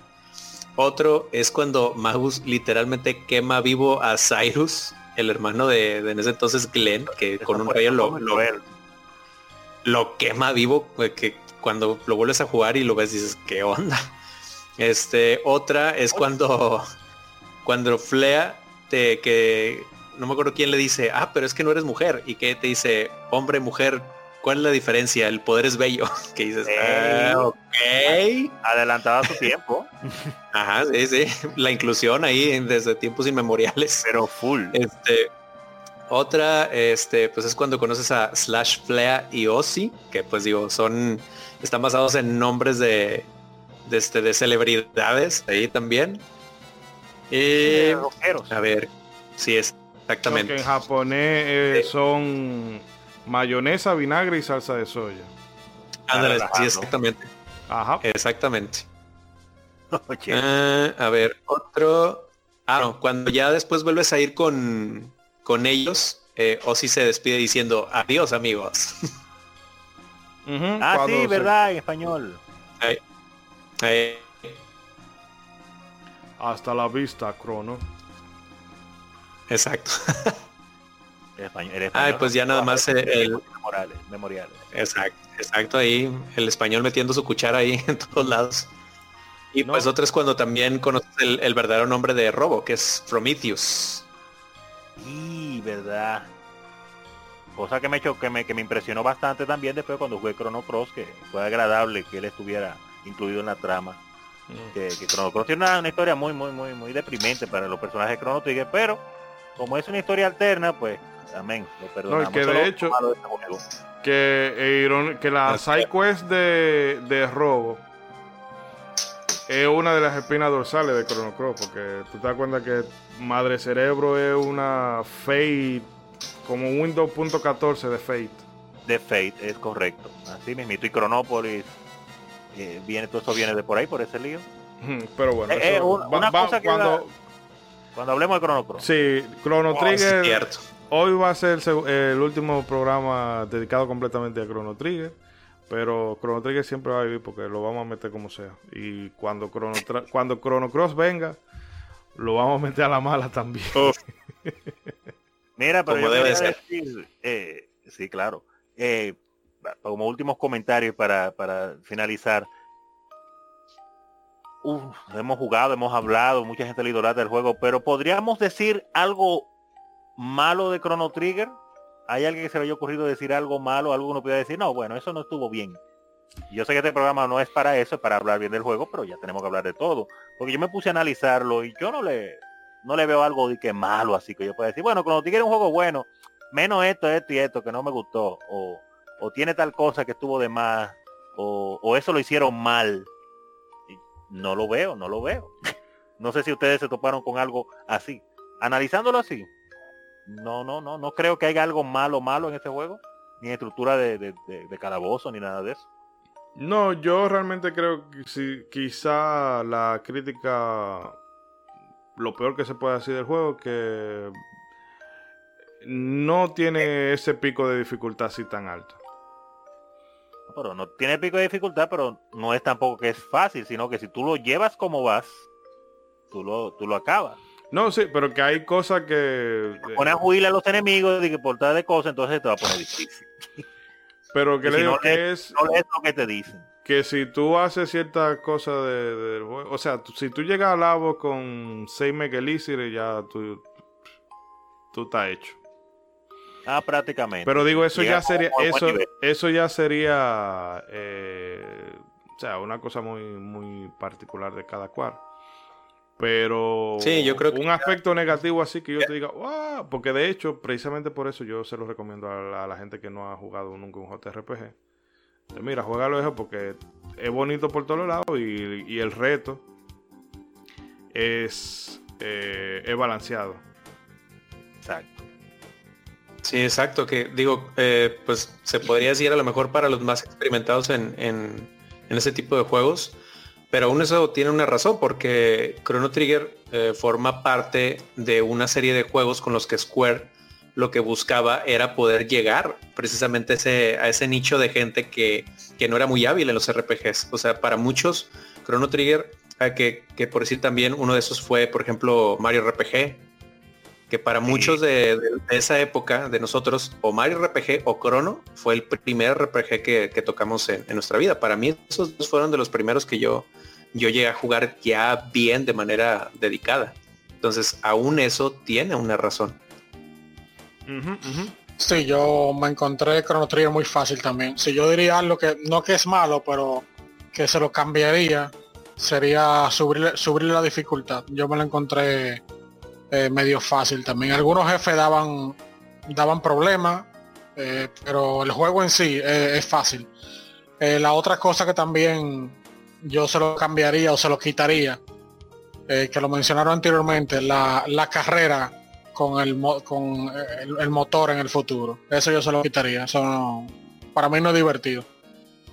Bueno, en realidad no va directamente con el juego, pero es algo como que tan chocante que, es como para tenerle algo de más ahí, algo diferente.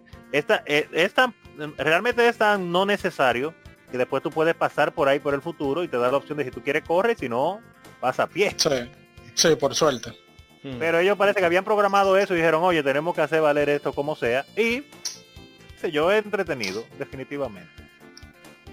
Pero la dificultad quizás Exacto. para, uno Sería el único punto flaco que yo le vería así. Pero yo la veo bien, no la veo de que muy fácil, pero tampoco es difícil en sí. Pero no tiene nada de malo. Me puse a hacer una búsqueda de que cosas malas de Chrono Trigger en Google. Y si Google no encontró ninguna, que no me salió ninguna, y que no hay. ¿Quién somos nosotros?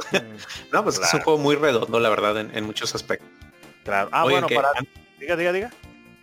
Bueno, rápido, antes de que se me pase eh, quería decir una curiosidad muy buena entre Chrono Trigger y la revista Club Nintendo, que en la revista año 4, número 12, que es la de diciembre, si ustedes se van a la página 44 exactamente, que justo aquí la tengo, mi es uno de mis tesoros, mis reliquias.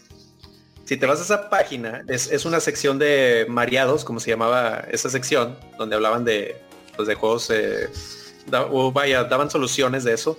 En la página 44 se hace alusión a los finales. Pero en ese tiempo, eh, pues ya ven, Club Nintendo era muy respetuosa de, no spoilearte, como decimos ahora, el final del juego, porque la política ya era, pues yo lo, ya me lo acabé porque lo tuve antes, pero pues no te voy a arruinar a ti la experiencia. Entonces, en esa página viene todos los finales, pero las letras están espejeadas. O sea, si tú quieres, eh, pues ahora sí que quemarte los finales y verlos antes, tú te tienes que parar frente a un espejo, abrir la página y solamente de esa manera puedes verlo bien. No, pero tírale una, tírale una foto a esa. Ah, sí, ahí para los seguidores, este, ahí denme chance y pongo un scan en Twitter de, esto que estoy hablando. Maravilloso. Ahí, lo, dejamos en, ahí lo dejamos en el Twitter de, de modo 7. Y Ronald, ¿te iba a decir algo más? No, ya eh, por último, y porque como mencionamos esa parte de la facilidad, eh, hacer el comentario adicional de que Chrono Trigger, obviamente, un juego que ha sido idolatrado por multitudes de jugadores de antes y hasta de ahora siguen sumándose. Eh, siempre se ha hablado de, la dificultad y esa cosa y de cosas que se pudieran haber agregado.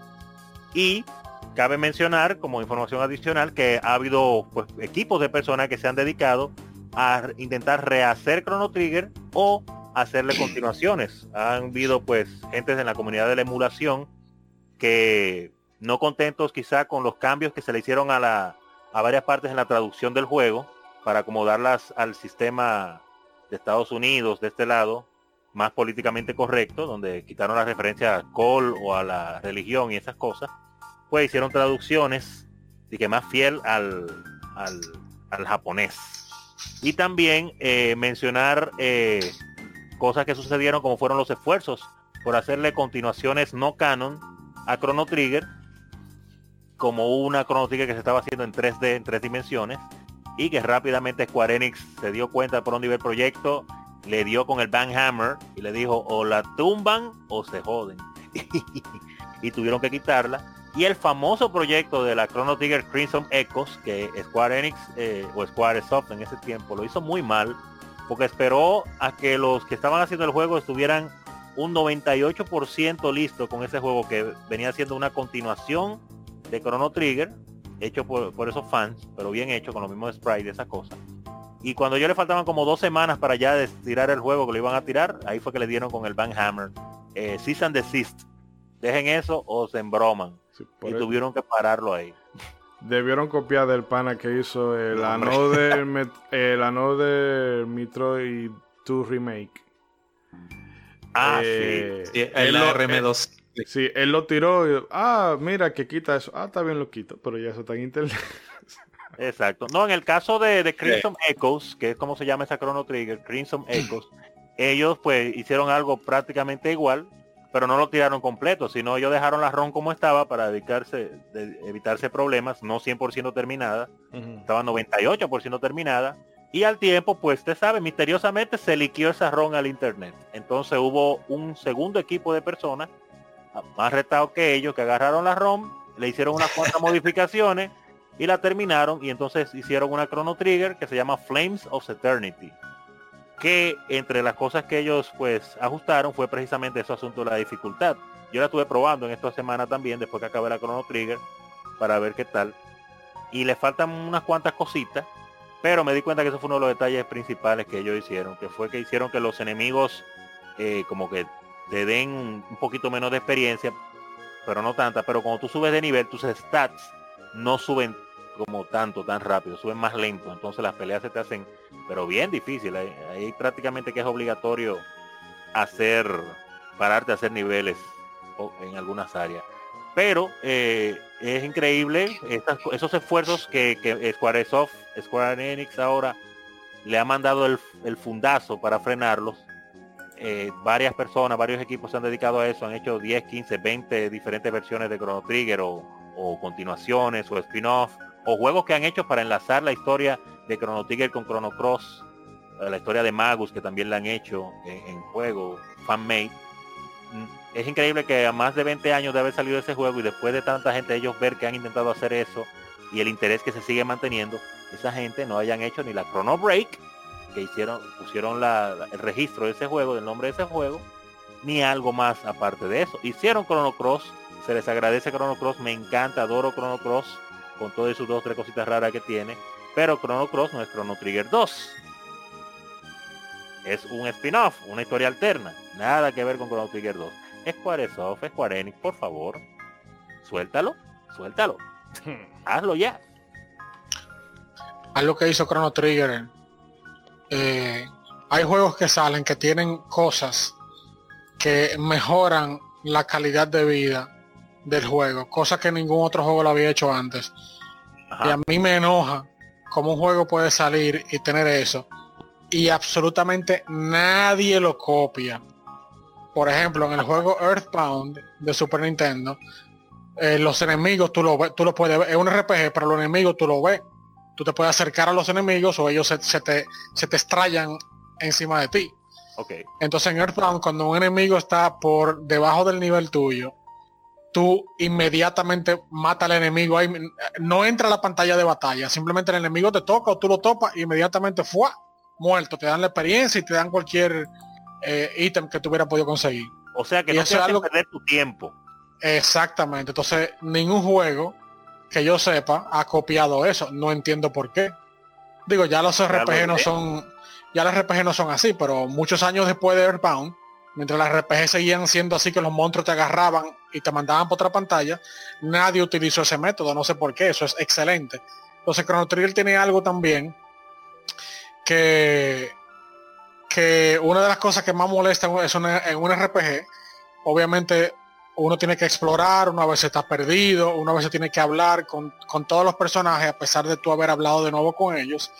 Entonces una, una de las cosas que más molesta en las RPG es tú hablar con un personaje que tiene como 10 eh, párrafos de conversación y tú, lo que estás botoneando rápido para que termine. En Chrono Trigger, por lo menos en los personajes que no son importantes de la historia, cuando tú hablas con un personaje, si tú no quieres seguir escuchando, tú nada más te camina y te, te para y te va y, no tienes que escuchar todo lo que tiene que decir. Y yo no entiendo cómo es que todas las RPG no copiaron eso. Eso es lo grande, que todavía siguen saliendo RPGs y no se le ocurre copiar eso. Exacto, tú hablas con un personaje que te repite la misma cosa, 10 párrafos tienes tú que estar botoneando hasta que termine. Y, y cuidado si si quieres le diste de nuevo y tienes que tirarte la conversación de ah, nuevo. ahí es que duele cuando te corre dándole. Bueno. Entonces yo, yo no entiendo por qué no copiaron eso, que tú simplemente tú no quieres escuchar lo que te está diciendo, aléjate del personaje y ya. Me paro y me voy. Sí.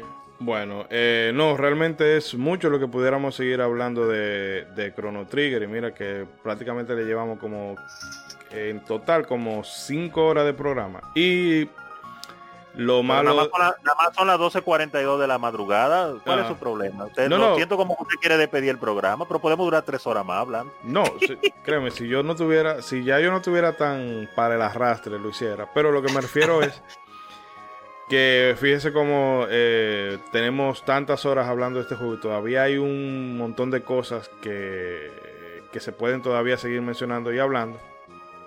Y yo solamente puedo decir que al que no lo haya jugado, eh, vaya y si no puede conseguir la versión de Nintendo 10, eh, mm, bueno, Jack Sparrow.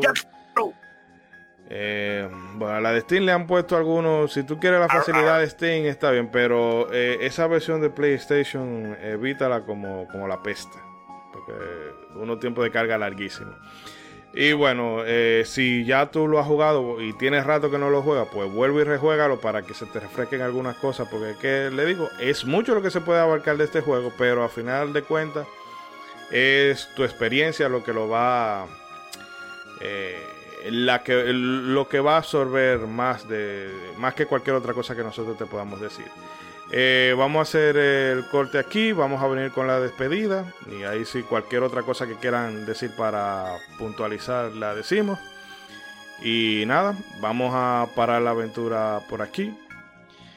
Y les recuerdo a los amigos que muchos de los que nos escuchan no se suscriben, pero vamos, suscríbanse, anímense, eh, like, compartan, que eh, créanme que mientras más crezca el proyecto, mejor va a ser para, para todos. Y eh, a sacar un OnlyFans si se suscriben más de mil personas el día de hoy. Ya lo sabe, así que anímense. anímense. Sacamos, el calendario modo 7. Sí, para que... Sensual de verano, así para el verano ahora. Eh, exhibiendo mis, mi, majestuosos 5 centímetros. En fin, vamos a un corte y venimos con la despedida. Muchas gracias amigos.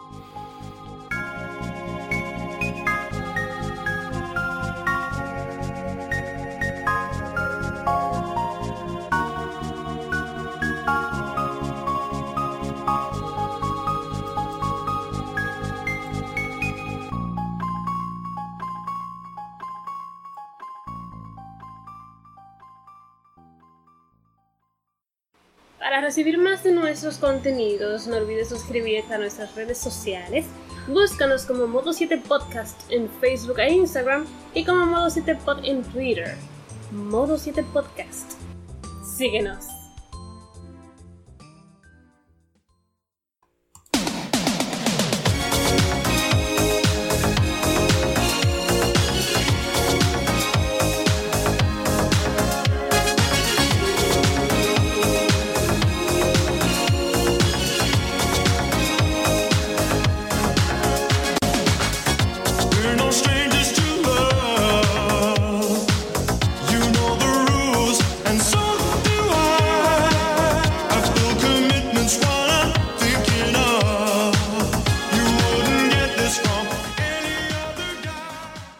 Y bien, como tuvimos todo el programa hablando de Ricky Ashley, no hay forma de que no termináramos eh, de otra forma que con este meme.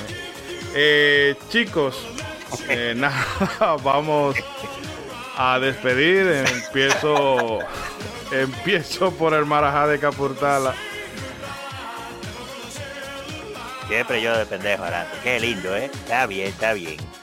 No, eh, bueno, eh, agradecer a todas las personas que han estado con nosotros en este programa el día de hoy, escuchándonos hasta el final. Lo hacemos con mucho amor y mucho cariño y más con este juego que nos encanta tanto. Eh, agradecemos la paciencia que nos han tenido con esta larga pausa que tuvimos desde diciembre. No queríamos durar tanto, pero situaciones ajenas nos, nos hicieron tardar tanto para este programa, pero se pudo y lo seguimos haciendo con el mismo amor ahora en este 2021 eh, agradecer, eh, mencionar que nosotros, como a pesar de que hacemos podcast, pues claro, escuchamos otros podcasts de otras personas, que seguimos mucho gente como Estamos Armando, Arqueología Nintendo, obviamente seguimos a modo 7. Pero eh, mencionar a la gente de Pixel Perfect, que me encanta el podcast de ellos definitivamente, siempre está muy atento a nosotros también.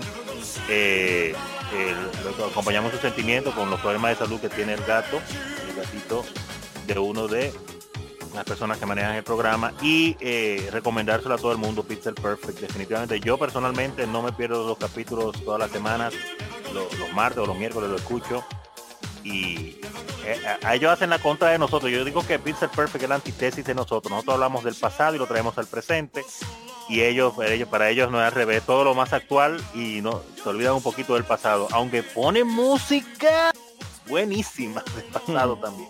Así es que gracias a todas las personas que nos siguen y nos vemos en el próximo episodio de Modo 7 Podcast. Eh, y Rey, ¿qué nos cuenta? Sí, no, eh, continuando lo que habías dicho de, que no ha jugado Chrono Trigger que la jueguen, todavía, a pesar de ser viejo, todavía el juego es extremadamente relevante. Uno lo juega y no siente nada que uno diga, bueno, esto pudieron haberlo hecho mejor o tal juego moderno lo hace mejor, o que esto se siente anticuado. No, no, no, para nada. Ese juego todavía, si ese juego lo sacaran hoy en día como un juego indie, todo el mundo quedará loco con él. Así que el que no lo ha jugado, que la juegue como pueda. Que todavía lo siguen eh, queriendo copiar o emular en juegos nuevos. Hayan censura. Hayan censura. y, no salen igual de buenos. Y César, eh, bueno, tu bautizo de fuego fue ahora. Eh, hello. Sí, no, pues ah. digo, agradecer mucho la. ¿Sí me oyen? ¿Ya me escuchan bien? Sí, sí, sí. Ah, ok, perdón. No, pues nada más eh, agradecer la bienvenida y ahora sí ya mi, mi bautizo de fuego oficial estuvo buenísimo y qué mejor que con un juego que eh, viajas en el tiempo, pero el tiempo no pasa por él. Es algo muy impresionante que todavía 2021 y seguimos hablando de este juego tan bien. Es, eh, es, algo que no todos los juegos que hemos jugado pueden decir. Eh, y pues nada más, agradecer igual a, todos los escuchas, síganos apoyando, síganos ahí escribiendo en nuestras redes sociales, díganos qué, de qué quieren que hablemos por acá o algo que, les guste o qué opinan del programa que, que hicimos hoy. O si quieren el eh, link del pues OnlyFans. O también, este, o, si apoyan la idea del calendario y en qué, en qué mes quieren que pongamos a, a Ronzo y a Rey también ahí. No, no, Ichidori, Ichidori primero. Ah, bueno. Eh, Ichidori va en la portada, de hecho. Él es la portada. Este, y eh, bueno, nada más eh, enviar unos saludos eh, rápidos, que hay un saludo a un amigo muy especial que tengo en Twitter, Dani Block Pro, un gran saludo para él, al señor Anmar Sánchez del programa de Vía, del Vida la Orquesta, que también se lo recomendamos mucho. un gran saludo para mis papás que estuvieron ahí batallando un poco con, con su salud, este, pero ya gracias a Dios van saliendo adelante y también un gran abrazo a, a mis hermanas y mi hermano que ahí los cuatro echamos muchas ganas para sacar adelante eh, la salud de mis papás. Entonces ahí los amo mucho y les mando un gran abrazo.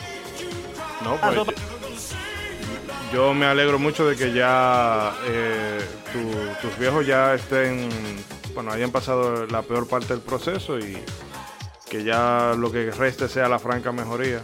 Y, y Ronzo, lo perdí por un momento, ¿sigue ahí? Sí, estoy acá, estoy acá. Ok, ok. No, que usted iba a comentar algo. No, no, no, nada, era relajando un poco de lo que decía el señor César. No hay problema. Pues bueno, eh, bueno, nuevamente amigos, disculpen la, la parada eh, tan pronunciada, realmente no era la intención. Este año estamos tomando medidas para evitar que esas clases inconvenientes eh, sucedan. Y bueno, pero de todas maneras, gracias por el apoyo que nos han venido prestando desde, bueno, desde siempre y sobre todo en esta de las pausas, que siempre están pendientes y preguntando cuándo volvemos, eh, y que tenían interés de, volver a escucharnos y todo eso. Pues bueno, aquí estamos y el año le digo que va a ser un año muy, muy, en comparación al anterior, que consideramos que, que fue bastante bueno aunque de, de ciertos inicios y novatadas, pero este año es puro filete.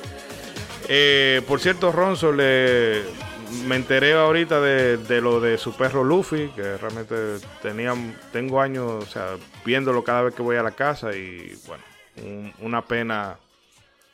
Eh, sí, lamentable, lamentable realmente. Tenía como, como uno, no tenemos exactamente la edad de, de mi querido perro Luffy, pero tenía unos, creo que 15 años, más o menos.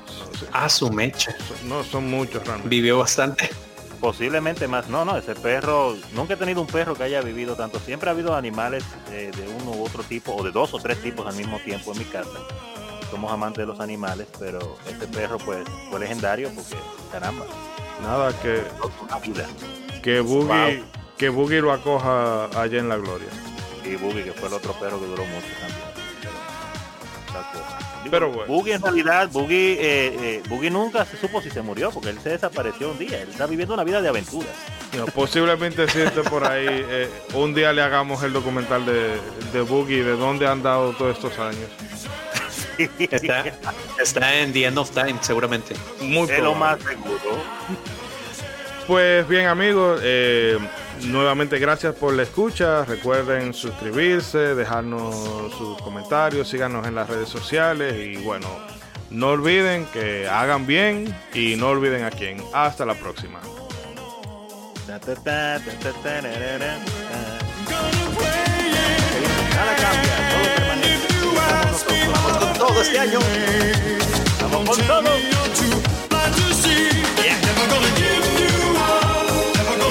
you down.